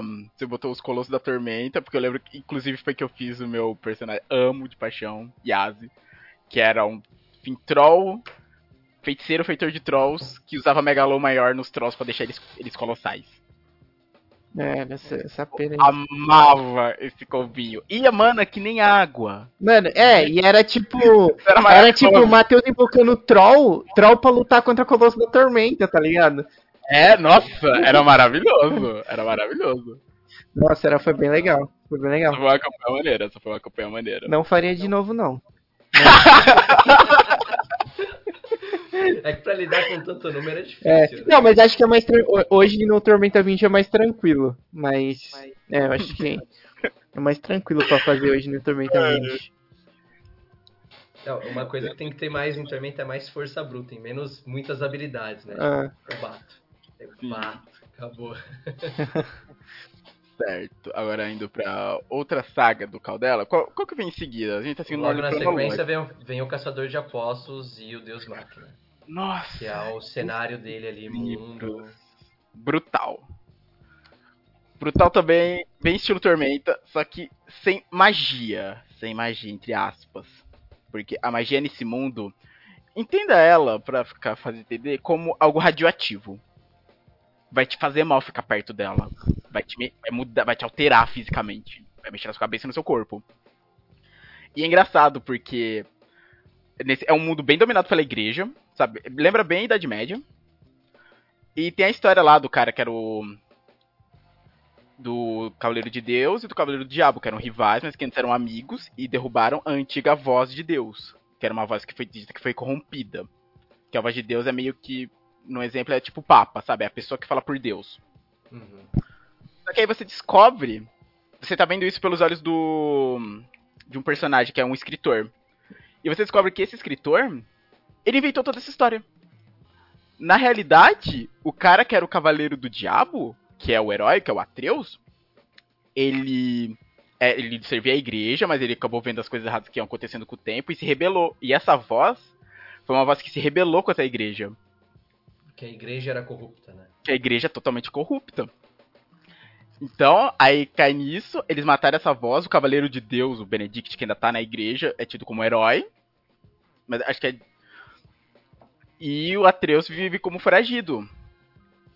E, nossa, e é engraçado que isso é logo nos primeiros capítulos, tipo, que você vê que é tudo uma mentira. Aí você vai acompanhando a história desse cara que ele encontrou Atreus, que ele meio que quer se redimir por ter feito toda a merda na vida do Atreus. Tipo, ele que escreveu essa história pra igreja. E aí você vai acompanhando todo esse combate dos rebeldes contra a igreja. Nossa, incrível. Tipo, eu não sei porquê.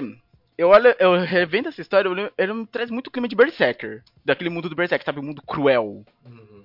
E tipo, tem tem os Mas, padres, é, os padres são assustadores. Eu, gosto, eu gosto muito do Caçador de Apóstolos. O Deus Máquina eu já me senti perdido. Sério? Eu gostei. Eu gostei Porque muito do Caçador de Deus Máquina. O, o, Caçador de Apóstolos, ele é no futuro. Isso. E daí é, é ele começa a trazer umas paradas que é no, no passado, só que o passado é high tecnológico. É, tipo... Isso. Ah, é verdade. Ele começa a contar uma outra história, né? De uma galera começa... que. É. Aquele reino como era antes. E daí, tipo assim, há muito tempo no passado, tinha muita tecnologia, tinha muita coisa, só que a igreja surgiu e o bagulho assim, ó, entrou no. veio pra uma idade das trevas efetiva. E, tipo assim, eu me senti muito perdido nessa transição aqui, nesse miolinho. Depois que ele passou e daí você. Ah, esse é o passado?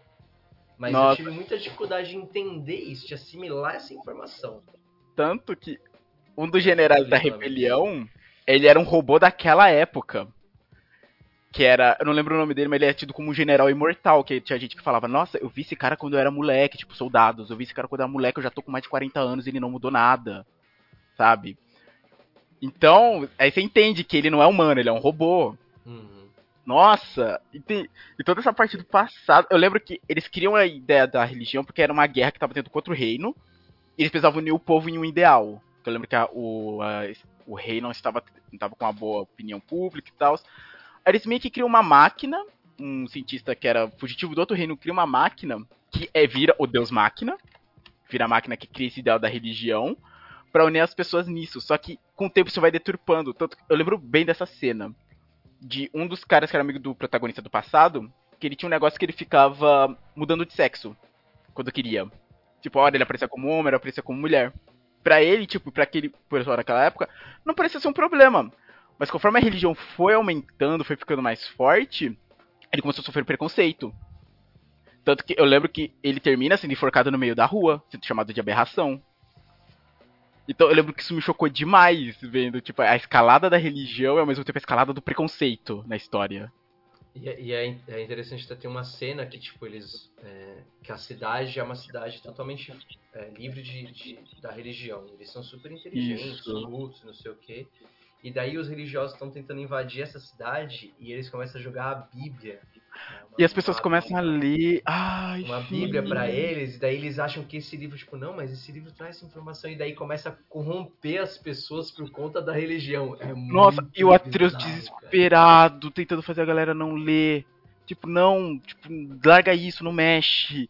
Sabe? Nossa, essa cena é muito triste, velho. É muito... Porque o Atreus, eu lembro que nessa cidade, é onde ele encontra um pouco de paz, né? Porque, tipo, ele tá longe de tudo isso, era onde ele falou, pô, aqui eu posso recomeçar. E ele é obrigado a fugir e tal. Eu lembro que ele termina olhando para trás e vendo, tipo, a galera invadindo a cidade. Ele só foge e o bagulho, tipo assim, a igreja vem e regaça toda a igreja desse universo e tal. Nossa. Mais que.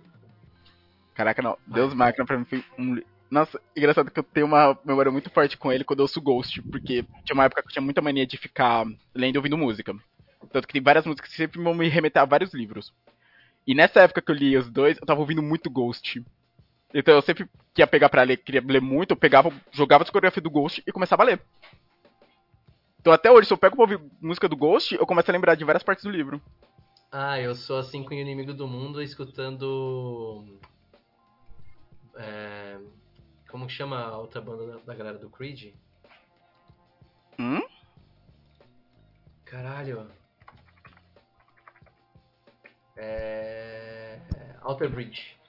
Nossa! Alter Bridge. Eu escuto o Alter Bridge e eu lembro da cena que eles estão no, no castelo de, de Allen, de, de, de, da cidade de Allen, né? O castelo Richantor, subindo é, na, no meio da chuva enquanto to, joga a flecha com barulho e daí as avantesmas estão atacando eles no corredor. Cara, a música Blackbeard, inclusive, me lembra dessa cena. Que maneiro. Muito bom. Te, te, é, é, legal quando você pega um livro e coloca uma trilha sonora. Eu acho que deve ser mais incrível se você pegar um livro do, é, do, do, do, Leonel e colocar uma música que talvez ele possa ter escutado naquele livro. Então colocar Sim. uns trechos do que ele. Que nem quando tá. Acho que no terceiro livro que o. que o. O Senomar ele volta e daí ele começa a tocar uma música muito animada, muito agitada. É uma música do Ramones. Ramones. Joga um Ramones nessa hora e, tipo, vai embora, puta, deve ser animal, deve ser pedido pra caralho. Sim. E daí ele tem, ele tem muito disso de mu musical, né? Até na, na no, Isso é maneiro. No de Apóstolo, no, no, Acho que ele coloca, geralmente ele coloca as referências dele no final dos livros, né? Sim, deixa eu ver. É que eu até peguei meu Ozob pra deixar aqui do lado. Deixa eu ver se tem. Porque no Ozob, as referências musicais vêm nos, vêm nos capítulos. Tipo, título de capítulo ser nome de música sabe? Ele já traz uhum. direto. É que o Ozob é muito mais musical. A gente vai chegar nele ainda, mas o Ozob é muito mais um livro muito mais musical nesse, nesse lado. Certo. Depois do Caçador de Apóstolos Deus Máquina, viria Huff Gunner? Acho ou Código é Élfico? Código Élfico. Código Élfico. Código Esse eu não posso falar nada porque eu nunca li. Esse é, livro... Eu tenho ele também não, não li. Não leu? É, esse é. livro, ele é... Ele é, acho que o único livro do Leonel que eu tenho um certo problema com ele. Porque o Leonel acho que me deu uma despirocada nesse livro. Meu Deus. não da, é, tipo, mas não da maneira que, tipo. É, porque, tipo assim, ele vem com uma história que é assim, é, você começa com uma. Você tem dois protagonistas, né? Você tem uma menina, acho que o nome dela é Nicole, não lembro. E ela é brasileira, é numa cidade do interior do Brasil e tal. E você tem um, um, outro personagem, que é o elfo, um elfo, é um príncipe élfico, que ele é tipo de outro mundo, outra dimensão. E aí o Leonel ele começa a brincar com esse negócio tipo de grandes antigos, de Cthulhu, que a mãe do cara, a rainha lá, a mãe dele, a rainha era a Titã, é, alguma coisa Titânia, alguma coisa assim. Ah, Titânia era suada. É, tipo, alguma coisa nesse nível. E ela tinha uns longos cabelos e ela tipo ela permanecia imóvel e você ficava meio atordoado de olhar para ela. E aí os elfos eram meio sinistros. E aí, o, e aí fala que ele treinou com os maiores mestres élficos. E aí ele tinha, aí, tipo, tinha uns. É, tinha uns. Ele tinha umas técnicas, né? Tipo de luta élfica, de espada. E aí ele lutava. Era uma parada meio que pé no chão, né? Apesar dessa história. E aí, tipo, nessa, nessa cidade que a Nicole vive, ela tem, ter uma empresa, e aí o chefe dessa empresa, ele é tipo um cultista muito louco, que ele quer trazer umas. Ele quer trazer os elfos. Ele quer trazer os elfos pro, pro mundo pro nosso mundo, né? E ele. para ganhar poder e os elfos dominarem, porque os elfos fazem isso. E aí ela vai tomando essa história, e aí começa. Aí começa assim. É, começa a ter esse embate, tipo, mercenário de metralhadora lutando com elfo de espada. E aí, come, e, e, aí começa isso, isso, e aí no final eu gosto de falar que vira o é, Dragon Ball Z com elfos. Porque, tipo, tem todo esse. tipo, a, a, Nicole treina com esse príncipe e, e, ela também, tipo, vira uma arqueira foda e tal. Só que aí pega, e aí, tipo. Eu sei que na batalha final, eles estão, tipo, dando um soco na cara do outro e jogando eles através de prédios, tá ligado? Porra. É, e aí esse cara que ele é o CEO da empresa, ele, ele supera esse príncipe élfico e ele vira um cara muito foda. E aí, tipo, luta pra cacete, faz umas paradas muito loucas. E aí tem uma hora que ele puxa um. Na batalha final ele puxa um revólver. Ele puxa um revólver, ele atira nesse elfo. E aí o elfo pega a bala na boca entre os dentes, assim. Ah, ele pega na boca. É exatamente essa cena. Virou help, virou é, help. E aí ele gospe no chão. E aí, eu esqueci o nome do cara, acho que era Emanuel, sei lá, qualquer nome. Aí ele fala assim: Emanuel usando uma arma de fogo que prosaico. E aí ele dá um soco na cara desse maluco e joga ele longe, pá! E, aí, tipo, tem, e aí, tipo, você fica tipo, caraca, o que que, isso, o que, que aconteceu aqui, velho? Meu Deus. Então, tipo, ele chega, ele, tipo, ele começa muito, tipo, ah, técnicas élficas, espada, arquearia e combate corpo a corpo. E aí é um combate, tipo, uma arte marcial que a gente tem aqui, só que é os dos elfos. E aí termina a gente pegando bala no, entre os dentes. E esses combates muito loucos e jogando um. Nossa, os caras longe e tal. E, aí, e também tem, tinha uma polêmica nesse livro que, que esse livro não é da não é da Jumbo, né? Não? Não. E fala que ele era. Tinha uma cena de ritual com um cavalo que tiveram que pedir pro Leonel dar uma cortada, dar uma maneirada que era muito pesada. É, nunca falaram o que aconteceu. Tipo, se você vê esse ritual no livro, não tem nada demais. Eu, eu, eu gostaria muito de saber o que acontecia na versão original. Leonel, meu chapa. É, põe era aqui pra nós, o, compartilha com nós. Ritual com cavalo, alguma coisa assim. Medo, tenho medo apenas. Mas esse, é, mas enfim, é, esse livro ele, ele tipo ele ele ele começa de um jeito e aí no final tá muito louco, tá muito louco, muito louco. É, eu, eu acho que eu, eu tenho ele, mas não cheguei a ler também. Eu comecei, eu não sei nem se eu não comecei ou não comecei a ler, não, não tenho certeza agora.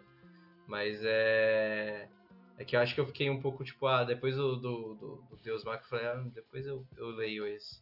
Só daí depois eu acabei não pegando outros filmes, outros livros do, do Leonel pra ler. Né? O Ritual de Cavalo já tem o Tribane, né?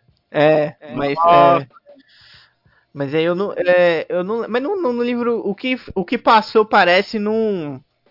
Não como é que fala? fazer um filtro. É, eu lembro que eu acho que o editor desse livro, ele é o Rafael, era, foi o Rafael Dracon e ele, ele mencionou sobre isso, sobre esse ritual que tinha um cavalo envolvido e pediram, tiveram que pedir pro Leonardo dar uma cortada, dar uma mudada. O que vem no livro não tem nada, nada de muito demais assim, é bem tranquilo, né? Mas ele, ele tem isso, ele tipo, ele começa de um jeito e lá no final tá tendo essas essa porradaria em, através de prédio, galera pegando bala com a boca. E. ele é bem diferente. Eu, eu, não é que, ele não é mal escrito, né? Não, não isso, mas ele é bem fora da casinha. Acho que, acho que deu, deram, deram mais liberdade criativa para ele, né? É. Ele pode. Hum. Que nem os, os filmes do Zack Snyder, né? Você dá mais liberdade criativa ele viaja, traz uns negócios. Sucker Punch, que tem muita gente que reclama, eu acho fantástico. Mas é um filme totalmente fora da casinha, diferentão. É, eu só acho que ele, tipo, ele é muito. Ele começa de um jeito, e aí daqui a pouco lá no final ele já tá, tipo. Porque no começo não tem esse, essa porradaria, tipo, estilo Dragon Ball. Tá ligado? É uma parada mais. Ah, arte marcial mesmo. É, umas artes marciais, espada. Apesar de. Tipo, até que você tá colocando uns elfos para lutar contra. É, uns elfos para lutar contra mercenários de metralhadora, ainda assim não tinha isso. Inclusive, eu acho que tem até uma cena que o cara invoca uns elfos dentro da empresa e eles fazem uma chacina lá dentro. E mata todo mundo lá. Enfim, fica aí. Quem quiser ler o Código Elfo.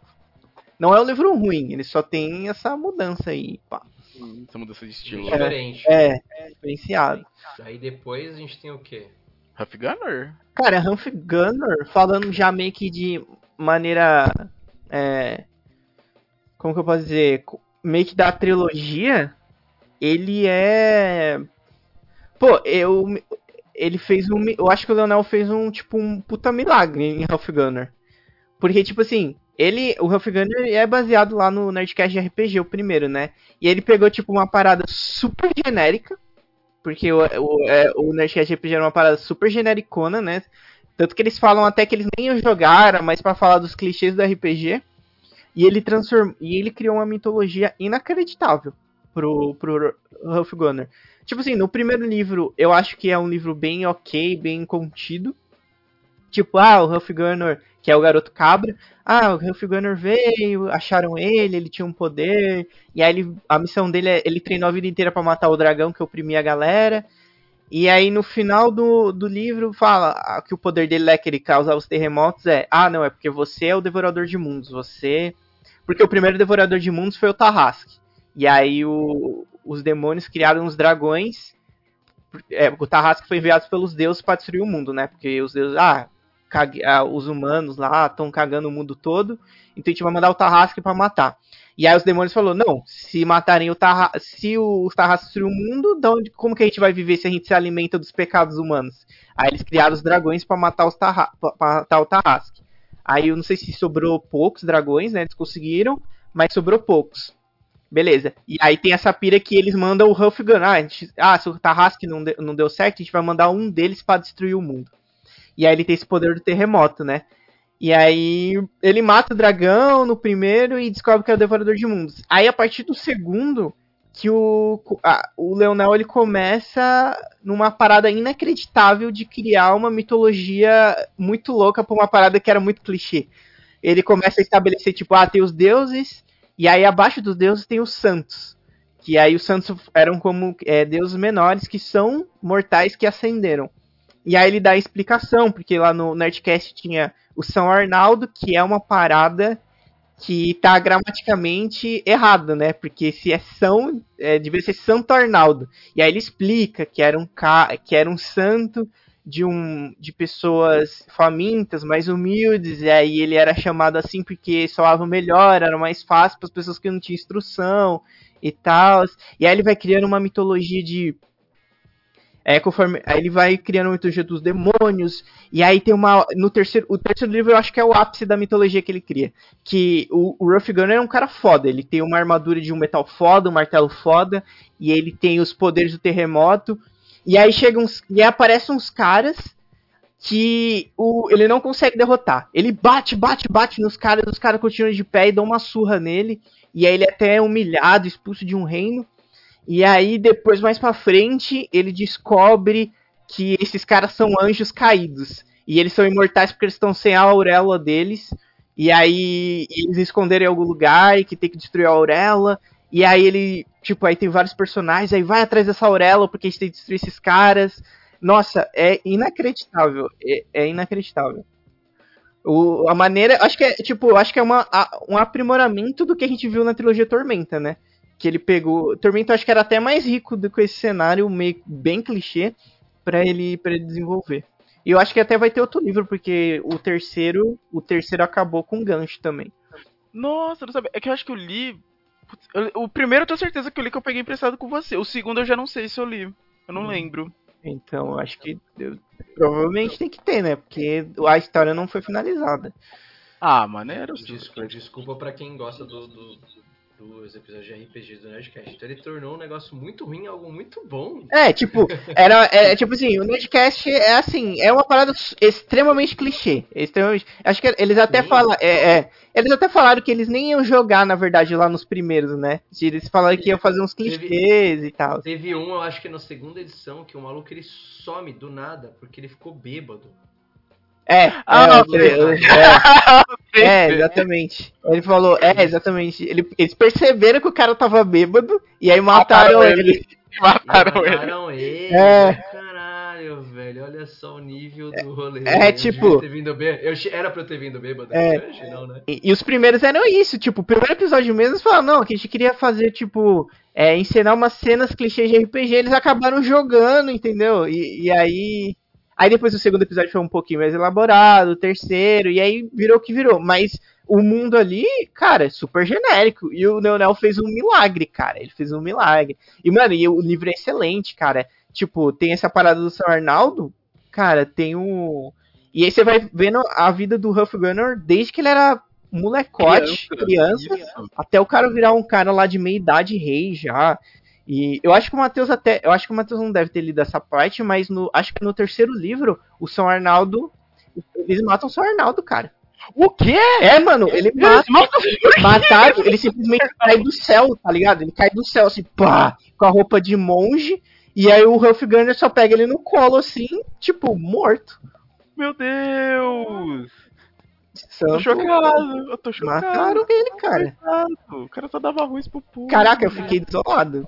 Eu tô triste agora. Caraca, também. porque ele fala assim, não, que caiu o corpo do céu, e aí fala, era tão pequeno e frágil no, nos braços dele, e era só o Arnaldo, mataram o santo. Gente, nossa, agora eu fiquei triste, velho. Mas sempre que, que, ele mata um personagem, você fica meio que uma crise. É.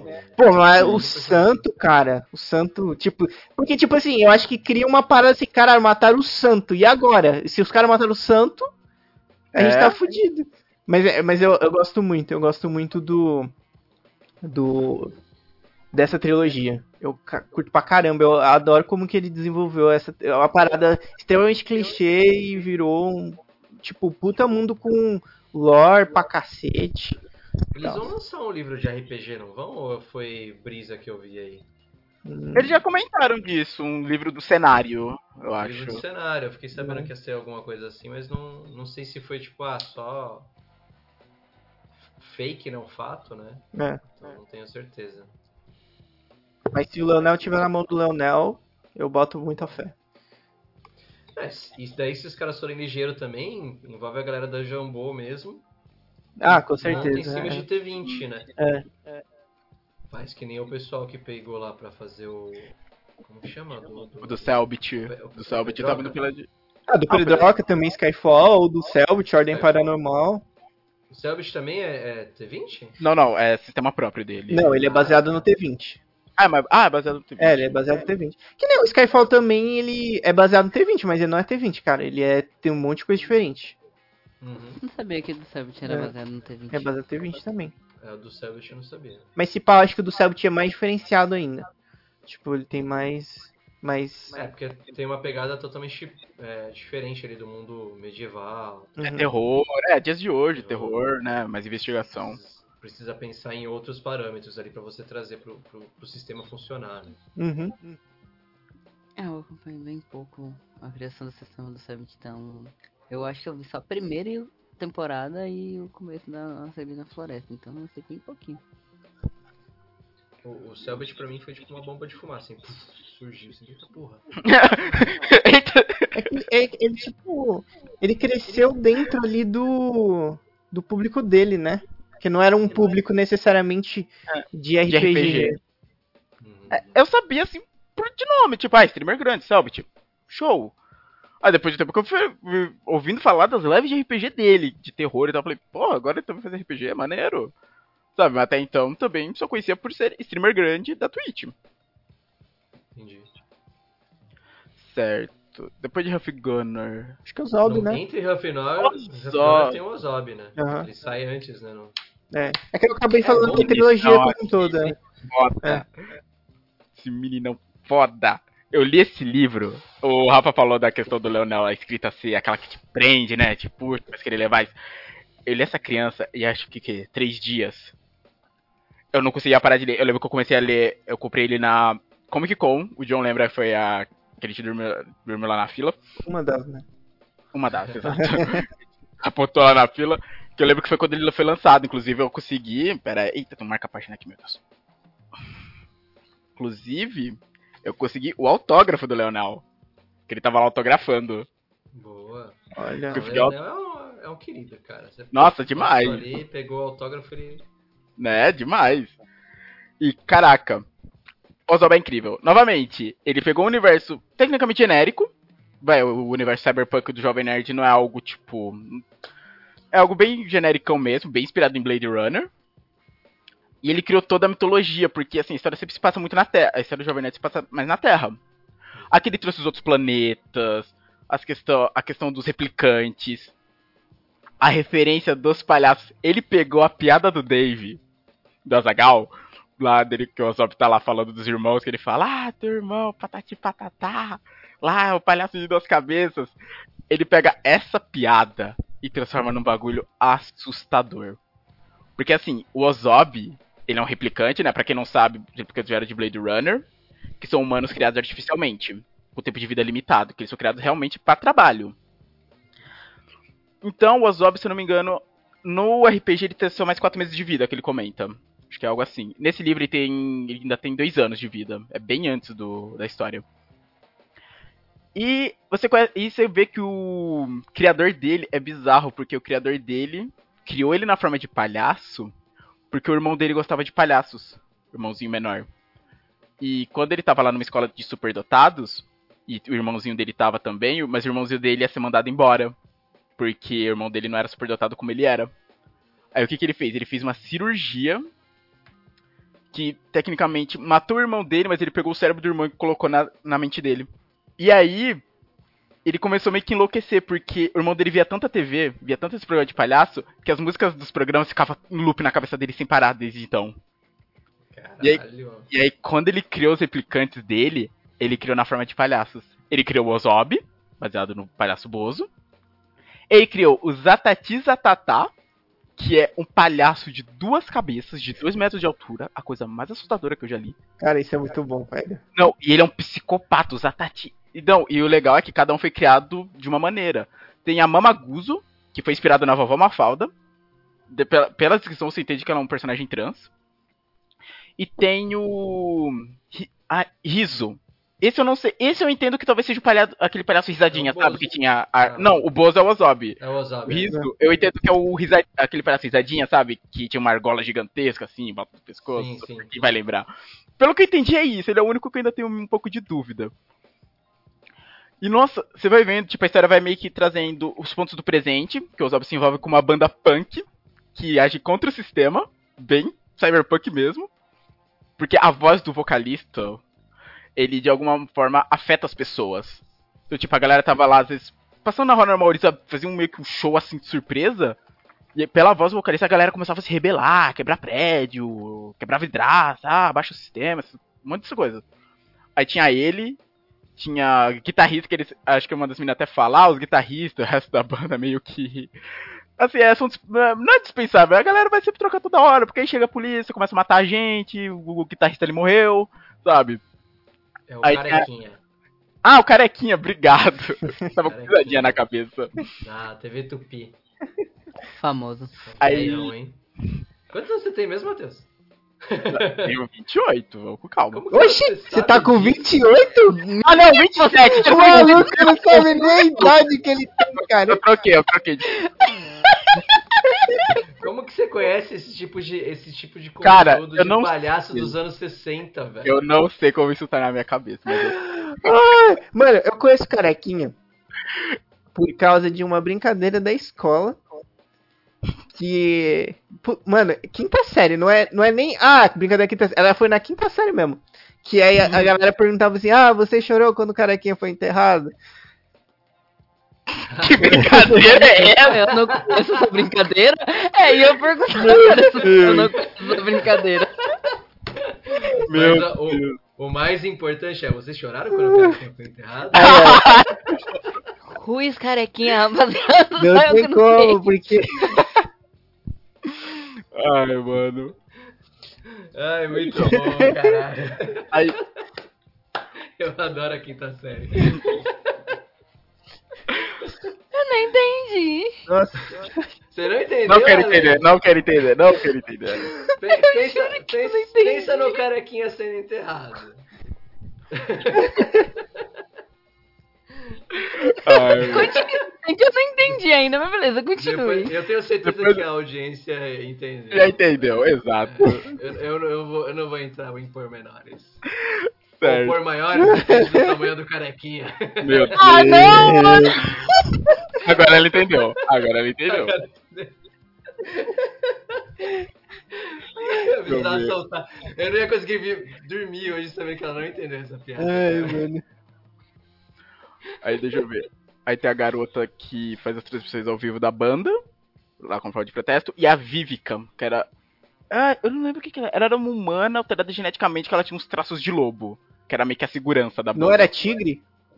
Era tigre. Nossa, agora eu tenho que rever. Era lobo, lobo ou tigre, eu não tenho certeza qual dos dois era. Agora era um animal selvagem, galera. Isso. Aí você, tipo, vai acompanhando que o Zob meio que. Ele começa a andar com a banda querendo pegar a mina. Não a Vivica, a outra meio hacker. Ele até dorme com a Vivica em algum momento, eu lembro disso. Só que aí ele começa. Ele se apega à banda. Aí fala, pô, vou ajudar essa galera.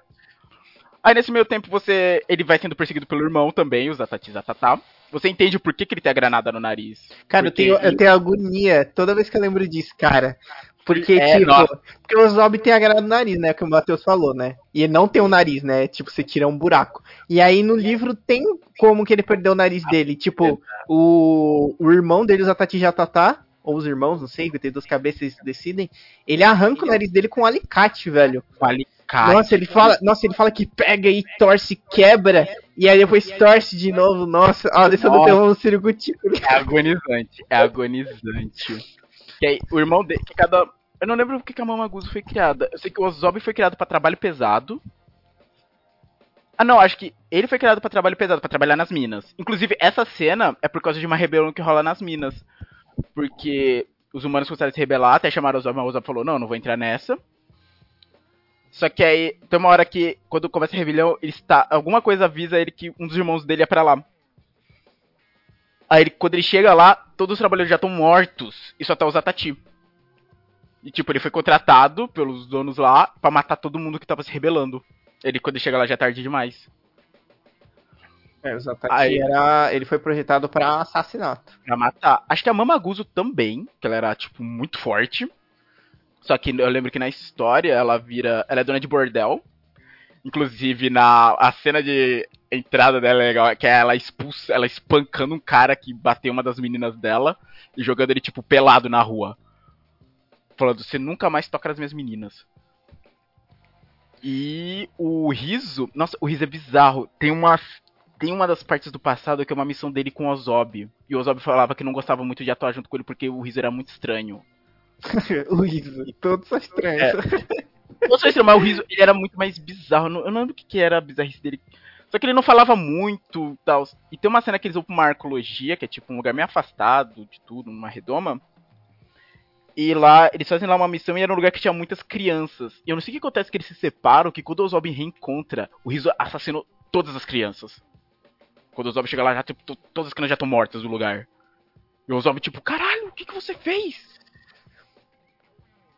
Nossa, e esse livro, o encerramento dele corta o coração. Porque ele traz muitas referências musicais, como eu disse. E, inclusive, uma referência musical que ele traz, não sei se todos conhecem, que é o Clube dos 27. Você sabe o que, que é? De todos os grandes artistas morreram aos 27 anos. Ah, sim, sim. sim. Então, ele, é dito isso no livro, que ele fala... E aí você, tipo... Aí você entende o porquê Porque, tipo, na hora que eles vão fazer o maior show, que eles vão até uma base na, fora da Terra para transmitir o show para todo mundo, o vocalista vai embora da banda. Sem avisar ninguém. Ele desiste dessa vida. E, nossa, é muito triste isso. Aí no final, eu acho que ele tinha passado os 27, tanto que tem alguns momentos que eles... Teve um momento que o Ozob, depois que isso rola, dos pensamentos do Ozob, que ele fala, nenhum artista deve viver mais do que 27 anos. Aí quando o cara chega no apartamento dele, já, já tendo uma mega vida, cantando músicas publicamente aceitas pelas corporações, aí ele chega na, no apartamento, quando ele entra, na parede da casa dele tá pichado. Traidor do movimento, babaca. E tá cheio de explosivo na casa. Aí ele explode o apartamento e o livro termina com isso, com o apartamento explodindo e o Ozob olhando, tipo, da rua. E, tipo, e é triste porque morre todo mundo, tipo, eles estavam se preparando pra entrar nesse show. O Zatati vai pra cima deles, que inclusive é o embate final contra os e Zatatá. Morre a Vivica, morre essa menina hacker. O Ozob é o único que sai vivo de toda essa missão. E quando ele percebe, tipo, foi tudo à toa. Mateus, o cara traiu ele. Matheus ficou bolado com esse. Essa cena me deixou muito bolada. Cara, esse, essa cena me deixou muito bolada. Muito bolada. E tem uma referência ao RPG. Tipo, além do todo o universo, mostra como ele conhece o Oleg, o personagem do Tucano. Ah, é verdade, é verdade. E quando eles vão se preparar pra essa missão pra Lua, eles vão até um bar de russo que tinha uma piloto lá que tinha uma, um foguete que poderia levar eles. É lá que ele conhece o Oleg. Inclusive, acho que eles começam a amizade numa briga. Esse, esse livro também, ele, ele tem uma pequena menção à Tormenta também. Tem, porque tem uma parte. Uma das primeiras missões que ele faz com esse grupo, que eles vão num distrito todo de igrejas, de várias religiões, e tem uma descrição lá falando: ah, não, ele tem a igreja. Ele, acho que até fala de brincadeira: igreja do macarrão. A igreja, um culto que venera uma grande tempestade vermelha. Ele fala algo assim. É. Ele não fala Tormenta, mas ele deixa essa referência a Tormenta nessa, nesse capítulo. É bem no comecinho, é bem no comecinho essa parte. E as referências musicais é que, tipo, o nome dos capítulos, tipo, Blitzkrieg, Eu Quero Ser Sedado, Má Religião. Tipo, são vários nomes de músicas traduzidos. É, California. Uber Alice. Esse livro é bem legal, esse livro. Bem legal. É muito legal. No quesito musical que a gente vem comentando que o Leonel gosta de trazer referências, é o que tem mais coisas legais. E a minha cena dele favorita. Não é essa cena final, essa cena é triste. Mas a minha cena favorita é quando eles estão passando por um deserto. E eu lembro que eles estavam sendo perseguidos, não sei por quem. Eu só sei que pra ajudar no combate, como a voz do cara afetava as pessoas, pra eles terem mais adrenalina no combate, o cara vai pro teto do carro, se prende, começa a cantar e a galera jogando bomba, atirando, sabe? Atravessou isso, tudo isso atravessou num deserto radioativo. Mad, Mad Max. Mad, é, Max, Max, total, Mad Max total. Uhum. Essa cena pra mim foi tipo, caralho. Foi incrível, foi incrível. É a minha cena favorita do livro. Ozob, leiam, gente, leiam. É, é muito bom. É uma parada que é legal pegar nos livros do, anel é que sempre vai ter uma referência. Então Sim. você pode tentar caçar quais são as quais são as referências que estão acontecendo ali.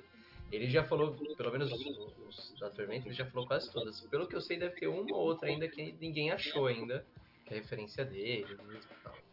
Mas ele traz no, no guia da, da trilogia, ele traz até quais foram algumas das referências. Isso. Tal, o que, que ele leu, como que ele leu.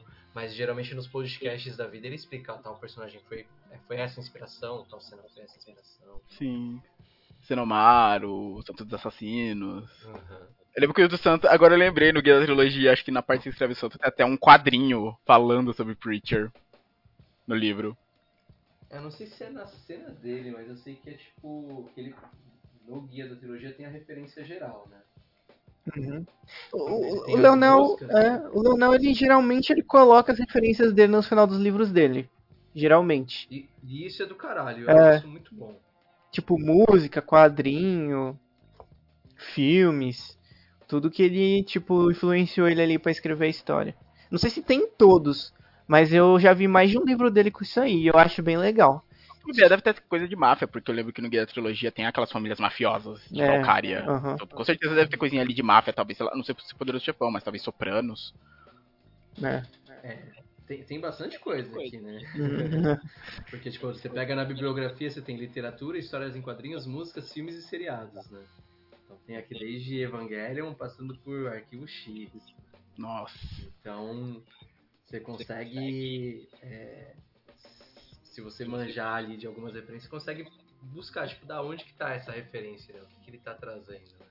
Os mais Sim. básicos são mais fáceis de achar, né? Apesar de que Senomar foi uma surpresa para mim. Quando eu é. li, eu me liguei. Eu também Depois não me liguei. Depois que eu já tinha lido, eu não lembro se eu tava conversando com alguém e tal, e daí a gente descobriu. Né? Foi. Eu acho que eu peguei pelo guia. Eu acho que eu peguei pelo guia mesmo, a referência do Senomar antes mesmo. É passado. Não, eu, eu peguei bem antes do guia, porque eu peguei ainda tinha saído só o primeiro livro. Mas. Ah, foi bem cedo. Que por sinal, que por sinal não é 2011, é 2013 o primeiro livro. Nossa. lançamento dele.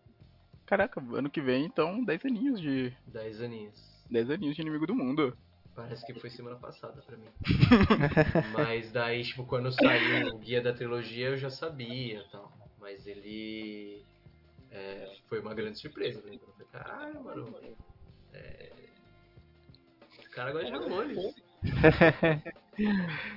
certo. Depois do Zob, já vem a de Cthulhu? Não, é Flecha de Fogo, né, cara? Flecha de Fogo, verdade. Meu, meu grande bebezinho. E, esse eu tenho, esse eu tenho autografado. Eu comprei ele na CCXP quando ele foi lançado. E aí eu peguei o autógrafo do Leonel. E aí ele. Eu esqueci qual que, que ele escreveu. Mas ele escreveu, ele, ele dedicou para John Lessard que a espada de Calmir Tiates esteja com você. Por Tiates, alguma coisa assim. O meu também tá autografado, eu acho. Foi o Jimmy que pegou pra mim até. Nossa, Flecha de Fogo foi uma surpresa. Ah, o meu tá em. É, da, da, qual que é a raça? Do Shidak. Do Shidak. Tá indo Ishdak. Eu não lembro agora qual é a tradução, mas, mas é, um, é um livro gostoso de ler. Ah, é ah. demais. É demais. Você conhecer toda aquela sociedade da Aliança Negra não é nada do que a gente esperava, isso eu tenho certeza. É, de novo, pegando uma parada que já tava lá, e aí, tipo, construindo desde a base, falando, não, mas não é bem assim, as coisas são assim, e aqui tá bem desenvolvido. Tanto que ele até, ele até desenvolveu que o, o, o Rafa, ele falou que tá indo o Shidak, né? Que são os, é, são os goblinóis, como a gente, como a gente conhecia. É, ele desenvolveu uma linguagem rudimentar ali pra história, né?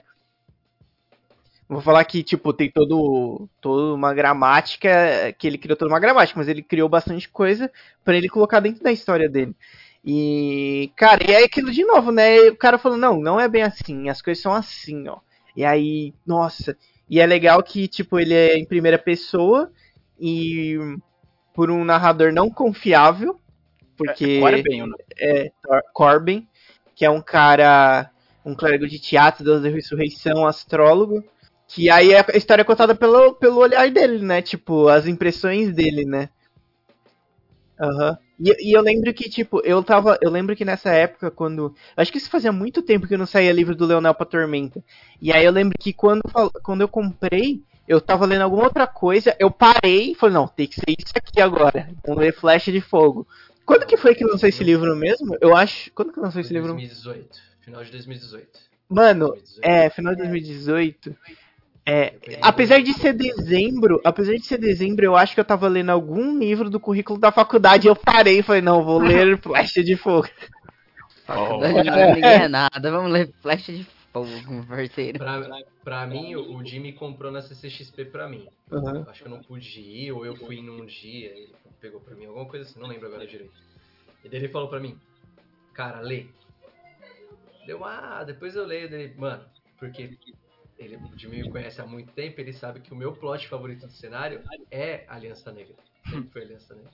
E eu sempre falei, cara, tem mais buraco aí. Não dá pra simplesmente colocar Cupim Goblin. Deve ter acontecido alguma coisa. Sempre detestei elfo. Quando você chega no terceiro livro do, do Inimigo do Mundo, você odeia mais elfo ainda, que você pode fazendo uma parede de escudos de corpo de elfo. Você fala aí, ó. Todo Nossa, tá aí, verdade. Ó. Descendem dessa deusa, filha da puta. E daí, quando eu peguei pra ler, eu falei, ah, carinha aqui, pensei que ia ter mais Goblin, né? Quando chega na área do. Da Aliança Negra, na Aliança Negra em si, eu é uma falei. porrada. Caralho, é, era isso que eu queria.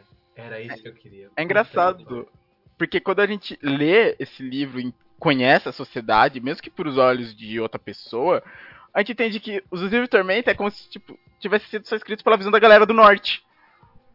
Sabe? Tipo, tudo, tudo, tudo escrito só pela galera do norte. É porque é, a galera do norte era tipo assim. É, eles, saíram, eles perderam a guerra, eles foram pro norte. E aí o que, que eles sabiam? É, ah, os elfos lutam com goblinoides. O que, que são goblinoides? O que eles conheciam lá, goblins, hobgoblins, que eram monstros que aventureiros matam. Tipo, eles não sabiam o que tava acontecendo lá. Tipo, ah, deve ser igual, né? Tipo, que tá é, essa galera aqui deve ser igual essa galera que tá aqui tá lá lutando com os elfos. Nossa. E daí, e daí é foda porque é, eu sempre tive muita crítica com a questão de, de elfos no cenário. Eu acho que elfos, de modo geral, sempre foi uma raça muito. Ai, muito, muito querida. Eu acho meio palha. Eu, ah, chatão, é, é uma. É uma para mim, né? É uma referência uhum. é, europeia. Daí todas as outras raças são, ah, são mais fracas, não são mais são ricas de cultura. Então tem toda uma desculpa aí pra elfos ser todo esse, esse glamour que as pessoas acham, né? E daí tem um discurso da, da Marix, que é uma das personagens do, do livro, que ela tá falando que, tipo, ah, é, vocês odeiam tanta gente que o ponto zero, o ano um da, que vocês contam, a, a, estrutura do calendário de vocês é a partir da chegada dos elfos na nossa terra. Os elfos em Arthur, eles chegam em, em Harnak, que é a. Acho que é Harnak, né? Que é a, a o reino do, do, do, Era uma cidade de, de hobgoblins, né? Isso. Eles invadem falam: ah, esse reino é nosso, foda-se. Toma o um bagulho pra eles porque eles querem, porque eles são os bons. Os humanos, por serem bonitos, os elfos, vão lá e aceitam, não fazem nada para defender os hobgoblins que foram tiveram a terra invadida. Que já estavam lá há muito tempo, mais tempo. Há muito mais tempo. Não, tudo bem, vem cá. E daí, a partir daquele momento, eles começam a fazer a contagem de ano de calendário.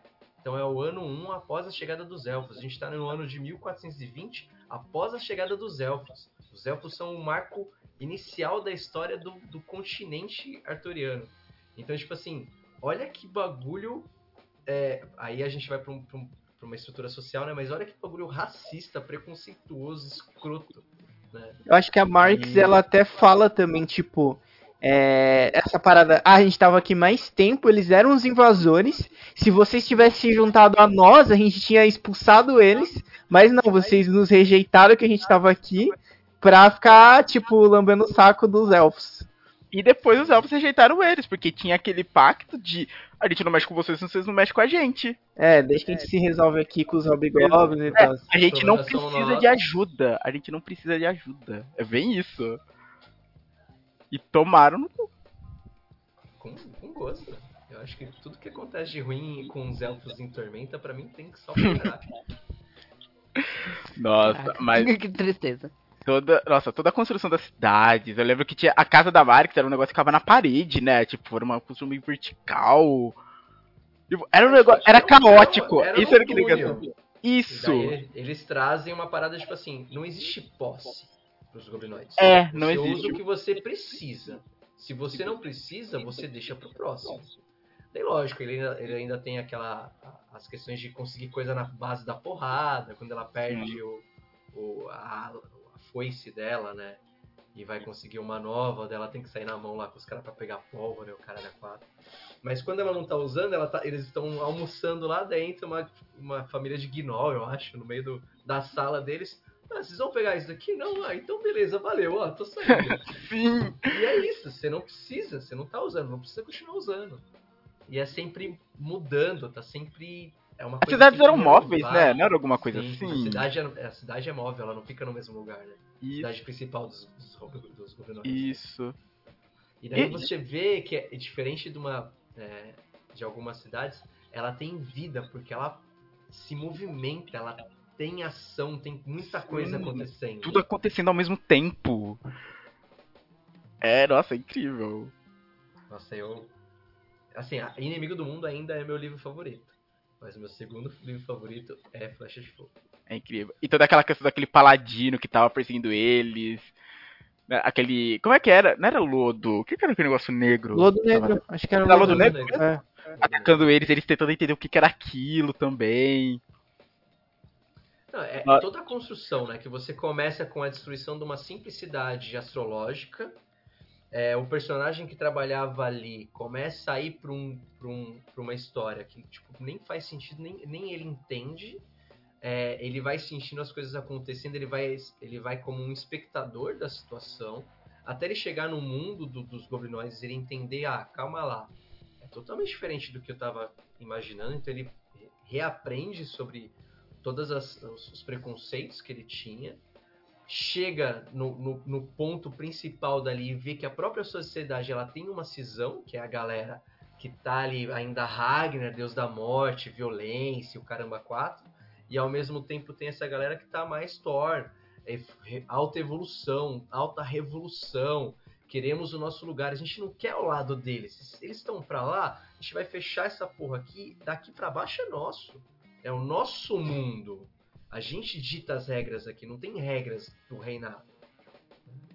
Então é muito legal essa construção, porque é uma assim, é, é legal porque o primeiro ele tem essa, essa ideia de linguista que ele traz, né? O, o, o Leonel na época ele estava fazendo um doc, um doutorado é, na Alemanha de alemão, então foi teve grande instrução ali para ele poder criar o Stack.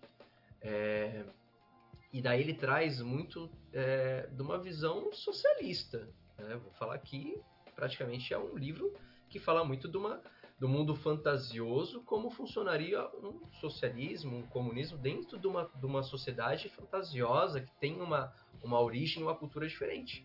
Sim. Dentro do que eles trazem ali, funciona muito bem. Eles têm vários aspectos, vários assuntos são muito interessantes. Então eu falo que é o, é o, é o, é o, é o livro do comunismo de Tormenta. é o manifesto comunista de é o manifesto, é o manifesto comunista de Tormenta esse livro, basicamente, porque ele, tudo que ele traz ali são muito, para quem já leu o manifesto comunista, quem não leu eu recomendo a, a leitura é, é, é aquilo, é, é, a, é a, você não tem posse das coisas, você usa o que é necessário e você ajuda o próximo.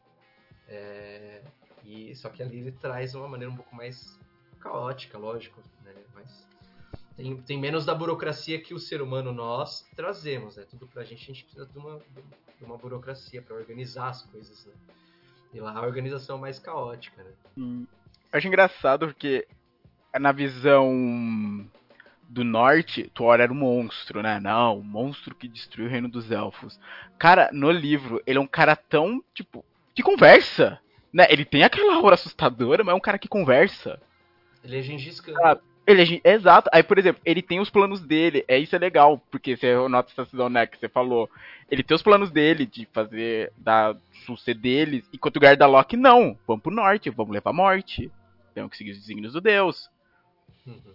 Isso, isso foi bem legal. Nossa, e Gardalock também. Puta que pariu. Cara, ver mais dele. Ele era um super sacerdote que eu sempre tive muita curiosidade de ler, principalmente depois que foi dito que ele virou um Lich. Ah, sim, com certeza. Porque saiu aquele, aquele livro da caixa lá do Tormenta, né? Ah, Gardalock virou um Lich. Ah, beleza. E aí. Eu fiquei.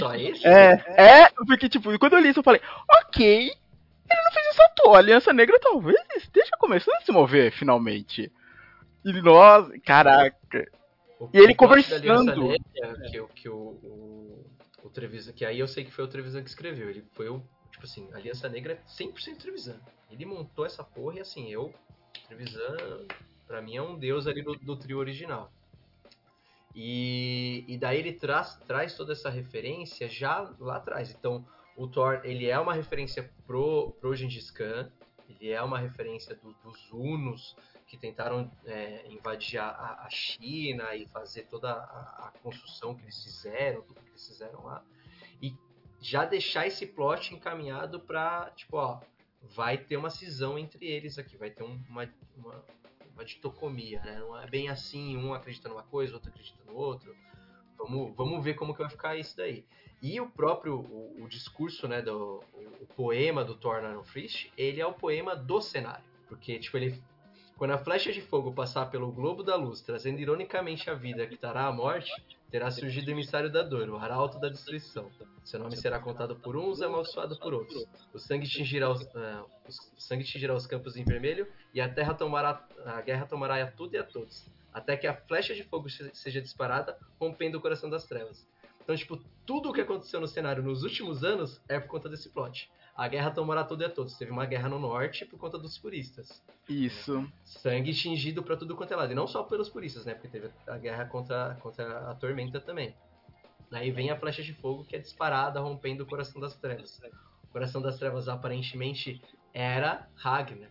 Isso. Cara, Não. é, é o grande plot do cenário.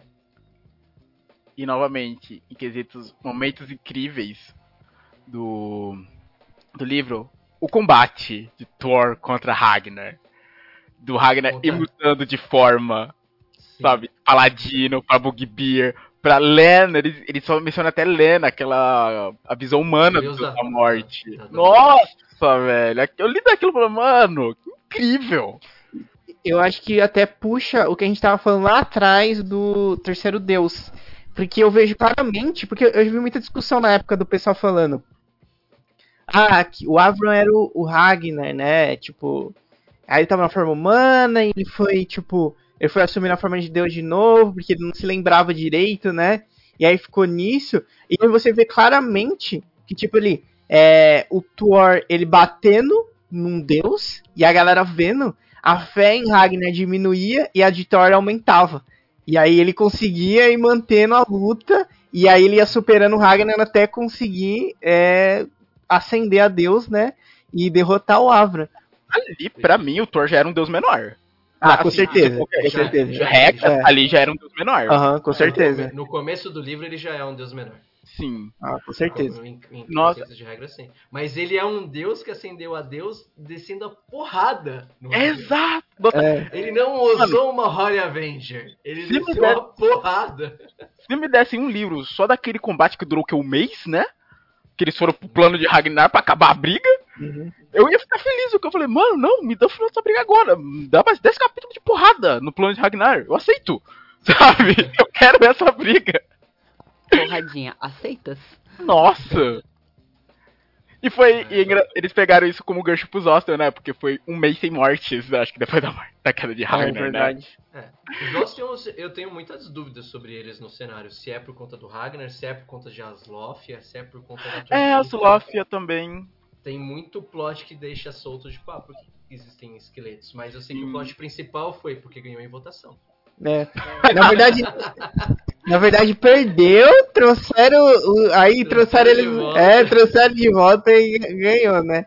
Mas, não, mas enfim, é com Tormenta, se, se aparecer um, um esqueleto ali mais consciente, eu acho que até que é ok, né? É, É, é, Nossa, mas caraca, não, a Flash de Fogo foi realmente incrível. Eu lembro que eu demorei pra ler, o John me emprestou depois de um tempo, mas o John já foi me falando tudo, que assim, eu não sou muito de ligar pra spoiler. Não, eu Então, quero fazer lembro- um adendo aqui que o Matheus pediu pra eu falar, porque eu jamais falaria Isso, um eu pedi. O Matheus pediu. A gente tava lá pra de elementos esperando o filme começar, eu falava, ô John, e aí, como é que tá a Flash de Fogo? Vai falando aí. Sabe? Eu geralmente não solto spoiler, não. Eu tô soltando hoje porque, mano. E geralmente aqui é liberado, aqui é liberado, geralmente. É. É que geralmente, tipo, eu não sou de ligar pra spoiler, então pra mim é tranquilo. Sabe? Até porque muitas vezes eu vou esquecer. Nossa. De verdade, às vezes, eu, às vezes eu esqueço. O João fala, fala, opa, legal, maneiro. Passa duas semanas, Você aí eu, viu? Ele caga porque eu falo. não, não é que eu cago, não, não é isso, não é isso, não é isso. De- Eu, não, eu falei assim, ah, o João fala aí, daqui a pouco eu já esqueci. Não, eu esqueço da minha cabeça, esquece. É genético. Entra por um ouvido e sai pelo outro, Não, né? não, não, não, Aham. não é assim, né? O Matheus tá esquecendo até a idade dele, mano. É, gente, eu conto a minha situação. Mas, aí, tipo, aí depois quando eu vou ler, eu lembro, pô, verdade, já me falou disso, sabe? Mas eu só lembro depois de ler o negócio. Então eu ainda tô na surpresa do mesmo jeito. Bom, eu não esqueço, então eu prefiro não saber spoilers. Não, mas eu, tenho eu tinha uma mania, isso, eu vou abrir o coração aqui. Eu tinha mania de, quando eu pegava um livro pra ler, novo, eu pegava e abria a última página. Aí, ó. E da- eu sempre gostava de ler, tipo, as últimas linhas, assim. Nossa. acontecia. Legal, Nossa, vamos ler, que vamos coisa agora. Eu tenho uma amiga. O Matheus. Acho que o Matheus, a Matheus e a Alessandra conhece. Eu não sei se a Alessandra conhece. Talvez. Ah, conhece, conhece. A Thaís. Ela faz isso com todos os livros dela. Ah, Ela lê o, ela faz, Qual, ela lê o final. Inclusive, ela, ela tipo, inclusive eu desisti de ler e assistir Garota Exemplar porque ela me contou o final. E aí eu fiquei olhando pra cara dela. Por que, que você fez isso? Olha, o que, que tem? Não sei o que. Ela falou que gosta de ler o final pra entender a jornada de como que vai chegar ali. Não, eu falei, pra é. mim, isso aí não funciona, não. É bem isso pra mim. Tipo, é. eu, tipo a história chegou até aqui vamos ver como foi esse caminho. Mas ela, ela, não, ela, ela, eu acho que ela continua fazendo isso, mas ela não me dá mais spoilers. Foi a única vez que ela me deu foi o garoto exemplar. Eu falei, por quê? E aí eu nunca. O, cor, o corpo nunca mais foi achado. Então ela não é. mais deu nenhum spoiler. Mas aí. Não, porque não foi comigo. É porque eu gosto de ser surpreendido, sabe? Sabe? De estar tá lendo e falar, ah, não acredito, caraca, velho. E aí, e aí eu, se eu já sei o que acontece no final, eu vou falar, pô, não gosto disso aí. É que, é que nem quando você vai pegar um filme, daí você já, você já sabe o roteiro do filme. É. Ah, vai acontecer se, se, se acontece, você fala, é. Principalmente, é, principalmente em histórias, seja em filme ou livros, que grande parte da experiência tá nas descobertas, nas revelações, tá ligado? E aí, se você eu já sei, eu sinto que eu perdi uma parte da experiência da jornada. Mas cada um, cada um, né? O Matheus gosta de spoilers. Eu já não, eu não gosto. Eu detesto. É. Matheus é minoria, então. tá, tá errado, tá errado. Mas continuando na, na, na, flecha de fogo, é, que eu tinha falado lá atrás, né? Que a flecha de fogo ela tem o mesmo efeito da. da como que é o nome dela? Ah, e a Dalina. É. E a Dalina. A flecha de fogo tem o mesmo efeito em narrativa, se você for ver. O hum. que, a Yadalina é? Ela é uma elfa que tem o corpo de um deus, dentro, tem uma essência de deus dentro dela. Ela pode Sim. virar um deus, ou o deus pode possuir ela. Então o que, que ela é? Vai depender do que você fizer. A flecha de fogo é o cometa que tá vindo, ou é a menina lá que tem o cabelo vermelho, que tá com a fogo Isso. todo mundo. Não sabe? A de fogo é aquilo que você determinar que ela é. E daí é muito legal que o Akzaf, que é aquela leitura filosófica do, do Thor, é muito, Nossa! muito foda, muito Eu acho que era aquele círculo, né, que eu falava, ah, esse, esse caminho que estamos seguindo está levando para próximo da morte, né? Alguma Exato. coisa assim. Eu achava isso perto muito da morte, porque perto da morte faz com que eu tenha tal, eu, eu tenha acesso a tal informação, né? Que é, ele tá isso. perto de Ragnar, porque perto de Ragnar ele tem tal vitória. E daí é isso, né? A, a, a, eu não sei se todos os livros do, do, do Leonel, mas alguns livros do Leonel tem isso. O que, que é isso daqui vai depender das decisões que as pessoas tomaram. Então, se você fosse pegar a flecha de fogo e narrar, ela podia virar a elfa, porque o personagem do Corbin que tá jogando podia falar, não, mas é a elfa, e daí a elfa virar e não cair um meteoro no, no, em Arkham. Isso. Então, tipo, é, eu acho legal isso, eu acho divertido, porque é, é um negócio que você meio que sabe já meio que muito claro no livro no começo, no meio ali, mas você só vai saber efetivamente o que ele é no final. Tipo, ah, eu tenho essa, eu tenho essa informação, mas caralho, qual dos dois que é agora? Porque, tipo assim, daí ele joga uma, uma informação que você fala, não, é a Elfa, certeza que é a Elfa. Quando ela queima lá o Thorn, ele fica todo fudido. Isso. Eles colocam uns bulbos de morte para ele continuar vivos, aí você fala, puta, é ela, não tem nada, não é o cometa. E daí depois quando vem o bagulho do cometa, você caralho, e agora, mano? E esse bagulho da Elfa Ruiva já tinha aparecido em outros livros, eu acho. Tipo, não foi a primeira vez que não, eu vi a missão dela. Não, não, ela não é a Victory. Não, não Victor, uma outra elfa. não sei se ela era ruiva não, Matheus. Mas enfim, é, eles já, ti, já tinham. É, eles já tinham flertado. Ele até fala no livro, pô, que dessa elfa aí que. Ela do aparece poder, logo no começo. Do é, ela, ela aparece logo no começo. É uma amiguinha do Corbin. É. Mas é, há muito tempo atrás, não sei aonde, eles já tinham mencionado sobre uma criança élfica de não sei o que, que poderia ser. Flertava com essa ideia de flecha de fogo, é. Sim, Sim. Que, é, que era o que? Era muito falado que a, a flecha de fogo ia ser a, a vitória, né? A victory. Que Isso. é um quadrinho, né? Que passa numa Arton no futuro. Onde ela matou. Não é nem um Arton no futuro, ela tá na Terra, é um Isekai, ela veio pra cá. E daí ela é filha do Paladino e ela derrotou o Tornado Fish, ela derrotou a Tormenta. Então é um. É o, é o Tormenta 3DT pra mim. Acho que é, é... O, o, o, nome do próximo 3DT, que é o 3DT Victory. É. Porque eles vão pegar a Tormenta e levar para esse mundo, para esse universo, que é mais anime. A Victory ela é realmente existir, tá? pelo que eu entendi. Pós-flecha de fogo. Aí é Cthulhu, Pós cara. flecha daí tem. Vem Cthulhu, o Cthulhu, né? Ah. O Evangelho do Exorcista. Matheus, fale um pouco sem spoilers. Ah, não, esse eu vou ter que me controlar muito aqui. Puta Só fala por cima. Foda. É. Outro que também eu li rápido. Esse foi também menos de uma semana.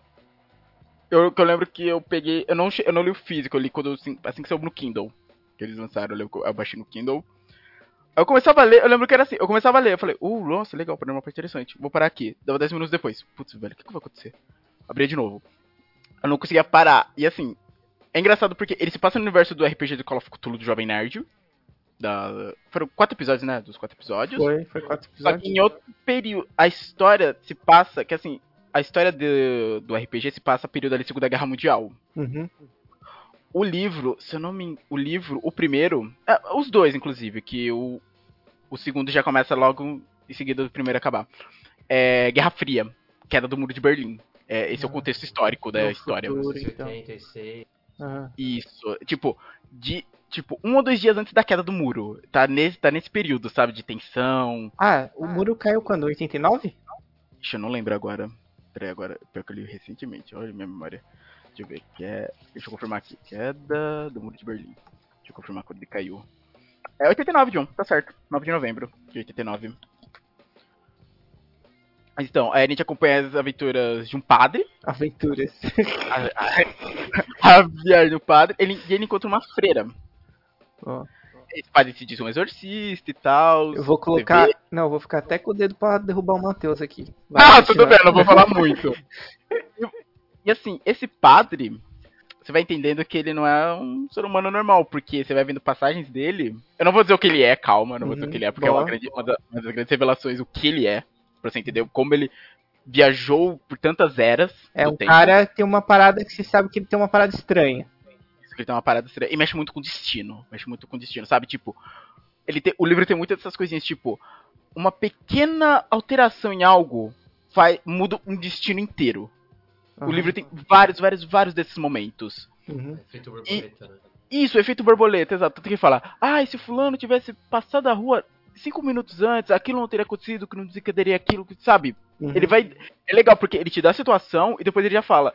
Se tivesse acontecido tal coisa, essa situação seria resolvida desse jeito. Tipo, aí um você- narrador conversando com você, assim, né?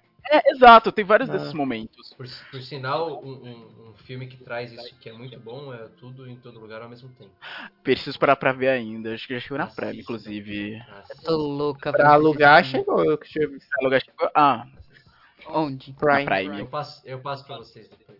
Enquanto tem essa visão do muro de, da queda do muro, essa história seguindo no período atual, você tem as, as viagens no tempo desse personagem. Passagens- Não, ah, não, não viagem. Ah, as passagens- não porque que ele coisa- tá voltando no passado. É. lá, beleza. é ele contando assim, contando pra personagem. Ah, né? beleza, beleza. Pra explicar as ações dele. Aham.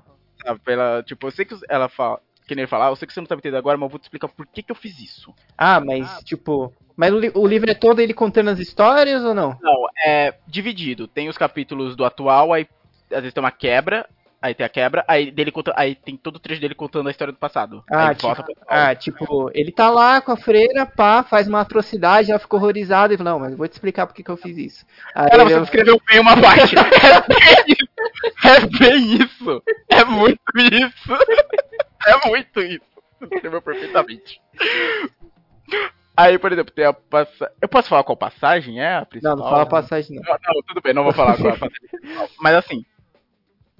Ele, ele é muito desvinculado. Ele, até um certo ponto, você pensa que ele é muito desvinculado do RPG.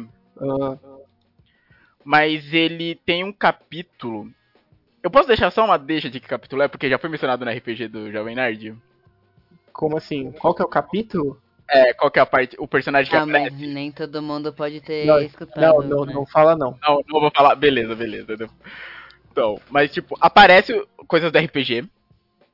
Ah, mas tá eu, eu já sei quem que vai aparecer, porque não tem Já como. sabe? Só se alguém ressuscitou, porque só sobrou um no final.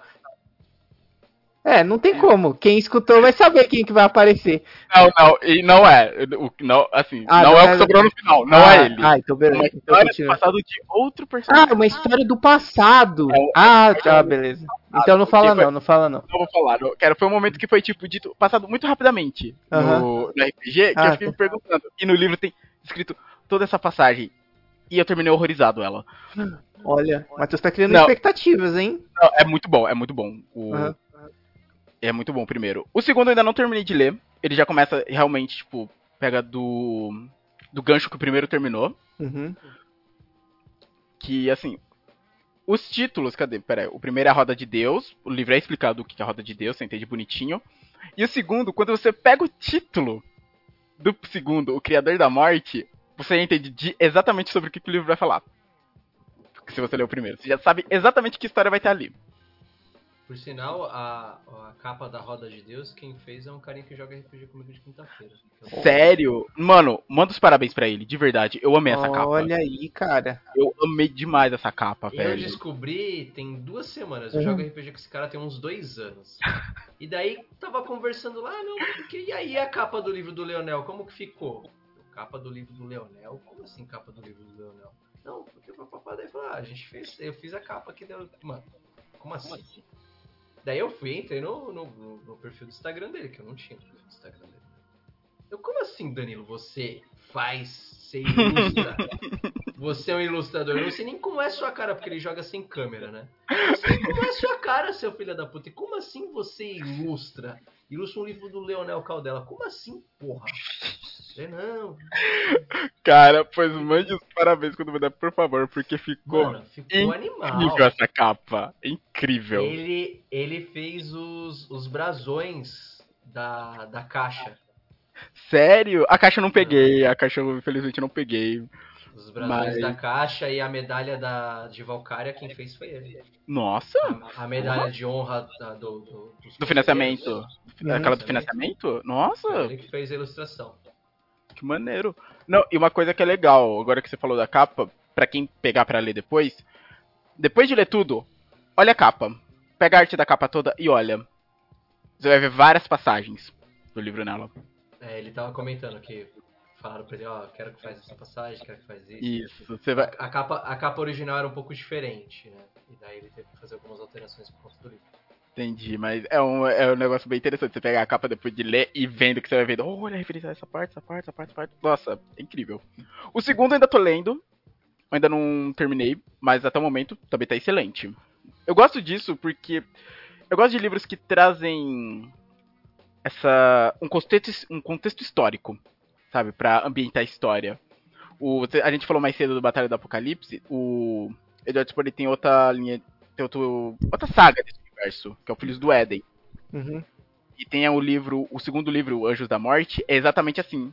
É a passagem do anjo por, pelas guerras do século XX. Tipo, começa a Segunda Guerra Mundial, ele passa acho que por Vietnã, ele passa por Guerra Fria. Sabe, ele vai passando por várias guerras, em, tipo, entre os capítulos do mundo atual. Isso é um bagulho que eu adoro. Ver histórias assim fantasiosas com fundo histórico. É fantasia histórica, né? Isso, fantasia histórica, basicamente. É. Nem os livros do. Já leu o Bernardo Cornwell? Ainda não, tenho muita vontade. Eu sei que também é muito desse lado assim também da história, eu ah, quero pegar pra ler. Porque o, o Bernardo Cornwell ele é histórico, né? Ele é, Sim. Assim, ele é historiador. Histórico, idiota. É então, tipo, ele, ele é, for... ele é formado em história, tá? ele é histórico. Ele existe há muito tempo, há mil anos atrás ele já estava lá. Por isso que ele escreve tão bem, ele vivenciou as histórias. Burro pra caralho. Então, tipo, ele, ele traz muito da referência do que é de história mesmo. Então, quando ele faz as descrições, ele faz a descrição de como funcionavam algumas coisas naquela época, porque ele, assim, sabe. É isso. Então, recomendo, você vai gostar bastante. Valeu. Bom, mas a gente. Eu acho que de livro do Leonel acabou, né? Já foram todos. Faltou só o cão. Hum? Ah, é o conto, né? Inclusive que. É o primeiro ah. conto que ele lançou. Tem um outro conto que eu acho que é. Ah, ele lançou mais alguns outros contos, né? Mas. Sim, sim. É. É, tem o, o, Imaginários, que é conto de fantasia, ficção é, científica e terror, que lançou em 2015. Tem o, o, Cão, que é basicamente o livro que ele usou para conseguir vender ali meio que pra Tormenta, apesar dele já ter um, um contato bom ali. É, mas foi um plot desse, desse conto que dá para pegar na, na Amazon. No, Nossa, no, pra Kindle, de graça. Sério? Nossa, eu vou procurar depois aqui no meu, então. Não sabia. Ele, ele, é, bem, ele é bem curtinho, ele tem 32 páginas. Eu li ele faz muito tempo, ele é de 2012, então eu não lembro metade desse, desse continho. Mano, esse Mas, conto, ele é bem. Na verdade, ele é bem extenso para um conto, 32 páginas. É. É, não, é que, eu, sei lá, eu, passo, eu paro ler, tipo, Lovecraft e os contos de 100 páginas dele. Deus. Ih, meu Kindle tá com bateria fraca. Depois eu vejo. E daí tem também os livros que são os- as Crônicas de Tormenta, né? Volume 1, volume 2, volume 3. Que, Verdade. por sinal temos o John no 3. Sim. Dividindo páginas com Leonel fucking Caldera! Verdade. pra quem, ó, pra quem começou plagiando o inimigo do mundo. Olha só, olha, olha que chegou. Plagiando assim, gente, eu não postei isso em lugar nenhum, tá? Eu escrevi Então, eu Foi deletei. aquele que você me mandou há muito o tempo atrás, João, pra não, eu ler? não, não, não mandei Não? nada do tipo. Eu tinha, eu nem te conhecia quando eu escrevi isso aí. Ah, tá. Não, é que você me mandou uma vez, você tava escrevendo, você mandou. é, Ó, lê aí e fala o que, que você acha. Então, gente, já Hum, virou não. o segredo do sucesso. Comecem plagiando e vão se É, aperfeiçoando. plagiei, mas sem publicar. Só plagiei pra você. Vai aí, treinando. é, isso. E aí você lê e fala, nossa, isso é um plágio. E aí você deleta e começa de novo até você escrever algo melhor. Só? Ou sou um homem. É, pelo amor de Deus, não, não vão falar que mandamos você plagiar e publicar alguma coisa. Não façam isso. A gente tá falando o contrário. É, se inspirem, só apenas se inspirem. Isso, usa como inspiração, gente. É. Eu tinha E 15 teve anos. também todos os teve também todos os livros que ele ajudou, né? O Guerras Táuricas, Bestiário, Manual do Arcano, Hum, Área de Tormenta, Valcária. Valcária, a cidade da deusa dele só. É, é verdade. ele, Caraca, verdade. no, no Tormenta RPG ele tava, tipo, praticamente em todos, né? Hum. É verdade. Tava em todos. ele trouxe uma, uma estrutura bem legal ali e trouxe uma, uma nova visão pro, pro cenário, né? Uma Uhum. visão brutal, né? Sim. O Manual do Malandro, o Manual do Combate, Piratas e Pistoleiros, Manual Nossa, do incrível. Devoto, várias histórias na, na Dragon Slayer, né? Manual das Raças, tô vendo aqui algumas coisas que ele fez. Pô, Dragon Slayer de. Ele tem um. É, ele tem um conto que saiu na DB, que inclusive tá no volume o Crônicas 3, que é a tribo, que é muito legal também. O Panteão. Tem, mu- tem muito conteúdo, assim, que é- os livros deles foram. Então, pra quem não conhece, tá aí, gente. Não deve nada pra, tipo, ó, ah, que a galera que fica lê muito autor estrangeiro, fica com essa parada. Cara, não deve nada pra, autor- pra autor estrangeiro. Inclusive, escreve Melhor. melhor que muito autor por aí, cara. Muito- Lá de fora. Eu, eu acho muito melhor. Eu, eu considero o nível dele assim de escrita muito semelhante do R. R. Martin. Ah, sim. Uhum. É, não sei se vocês já leram Wild Cards. Ainda não, tenho Ah, curiosidade. cara, eu não quero saber desse cara mais não, cara. Eu tô num desgosto Não. tão grande. Tudo bem, pode ter desgosto, até porque eu acho ele, ele o Guns N' Roses da literatura, um cuzão. Deixou o fã babando lá, fica com vontade. Quando eu morrer, sai essa porra. E é isso. É o que ele tá esperando. Uhum, Mas o no Wild Cards são vários contos. uhum. E daí eles são, eles são interligados, né? Então o que aconteceu aqui tem uma referência lá na frente. Mas você vê a diferença quando é ele escrevendo. Então é a mesma É coisa no amor pelo Leonel negócio, hoje. né? É, você vê a, a- a mesma coisa pro Leonel. Quando você vê o Leonel escrevendo, você tem um conto que ele tem várias pessoas escrevendo. Quando tem um conto dele, você vê a diferença.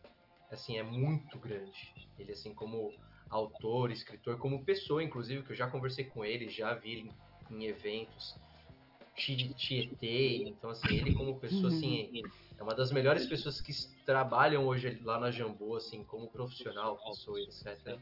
Mas a capacidade dele de, de escrita ele é muito boa. O. R. Martin ele é muito bom escrevendo, mas ele é um. É, não Tá termina. morrer, né? Tá ali. É, né? Tá não na- termina tá as paradas, né? O Leonel termina coisa- as paradas dele, né? A coisa, a coisa que eu mais gosto do R. R. Martin é uma entrevista que ele tem com o. Como que chama o cara lá que faz. é, que escreveu It? O Stephen O King. Stephen Stephen King. King. Daí, tipo, os dois estão conversando, daí o Martin chega assim, ah, mas como que você escreve tanto? Daí o King olha pra ele, é, quando você gosta do que você faz, Porra! Caraca, deu na cara. eu quero muito, queria ter um videogame de luta que tivesse os dois pra eu fazer, ah, caralho, toma esse soco. Foi o que eu pensei agora. eu amo mano. escrever, porra. Nossa, mano. Eu amo escrever. Aí explode um negócio Porque assim, o- mano, uma hora de energia. O, o King ele escreve desde os 19, né? Que a, Sim. a Torre Negra, o primeiro, vem do, de 19 anos. E o cara tem, sei lá, 200, 300 livros. Porque ele não para de escrever. Porra, ó, não- Escreve muita coisa ruim? Escreve. Escreve muita coisa ruim. Porra, mas se você, se você vê o tanto de obra dele que é boa, que tipo, é, tipo, ficou, é best-seller, que foi adaptado porque são, é boa, é inacreditável. Inclusive, ele, eu não sei quanto, quanto que saiu o Dança dos Dragões, alguém lembra? 2005? Nossa, não lembro. Sei lá. tempo. Não, não foi 2005 não, mas 2005 não, foi É. 2012. 2011, 2012. é, Saiu o último, né? saiu o último. 2011. Por aí. É, saiu o último. Tá, vai fazer 10 anos já, tem 10 anos esse pá. Cara, Eles iam falar que eles estavam falando, tipo, ah, daqui um, dois anos lança o, o próximo. é, Uhum, Ah, então, aí se você pega, inclusive eu, eu terminei de ler o Witch, eu terminei de ler Witch esses dias, cara, o, o- ele são 1100, 1103 páginas. Ele escreveu em 4 anos o Stephen King. Tá ligado? É um livro extenso que é com muita vai e volta no passado e no futuro, que deve ter dado trabalho, mas o cara trabalhou durante 4 anos e escreveu um livro de mais de mil páginas e entregou, cara. E é um best-seller. É. Tipo, ele aparece em tudo quanto é lugar. Ele tem não só em, em- em o filme, né, a, a adaptação, mas tipo, se você pegar é, quadrinho, tem quadrinho que tem gente lendo It. Sim, virou uma re- grande referência pra É ele. uma referência. Se eu não me engano, acho que no Sandman tem uma, um trecho que tem um carinha lendo It. Caraca, que legal. Uhum. Sandman ou Watchmen, é um dos dois. Eu lembro que é um dos dois porque eu li os dois e tava bem marcado na minha cabeça. E aí é foda, né? Tipo, escrever uma página por semana não dá, cara. Porra, Por mas. mês, né? É, por mês, sei lá. Porque, tipo.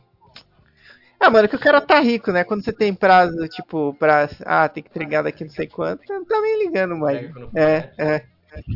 Mas o, e ainda mais que vai ser a série nova, né? É. A série nova vai fazer esse cara ter mais dinheiro aí.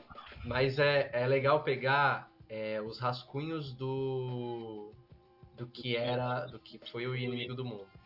Porque ele começou a mandar isso no, acho que tem, acho que é a segunda edição, ou a terceira edição, não lembro. Ele tem esses rascunhos dos e-mails que ele mandava pro Trevisan, caçar, né? E daí o, o Trevisan xingando ele, não, mano, esse, esse cara é um animal. Lê isso.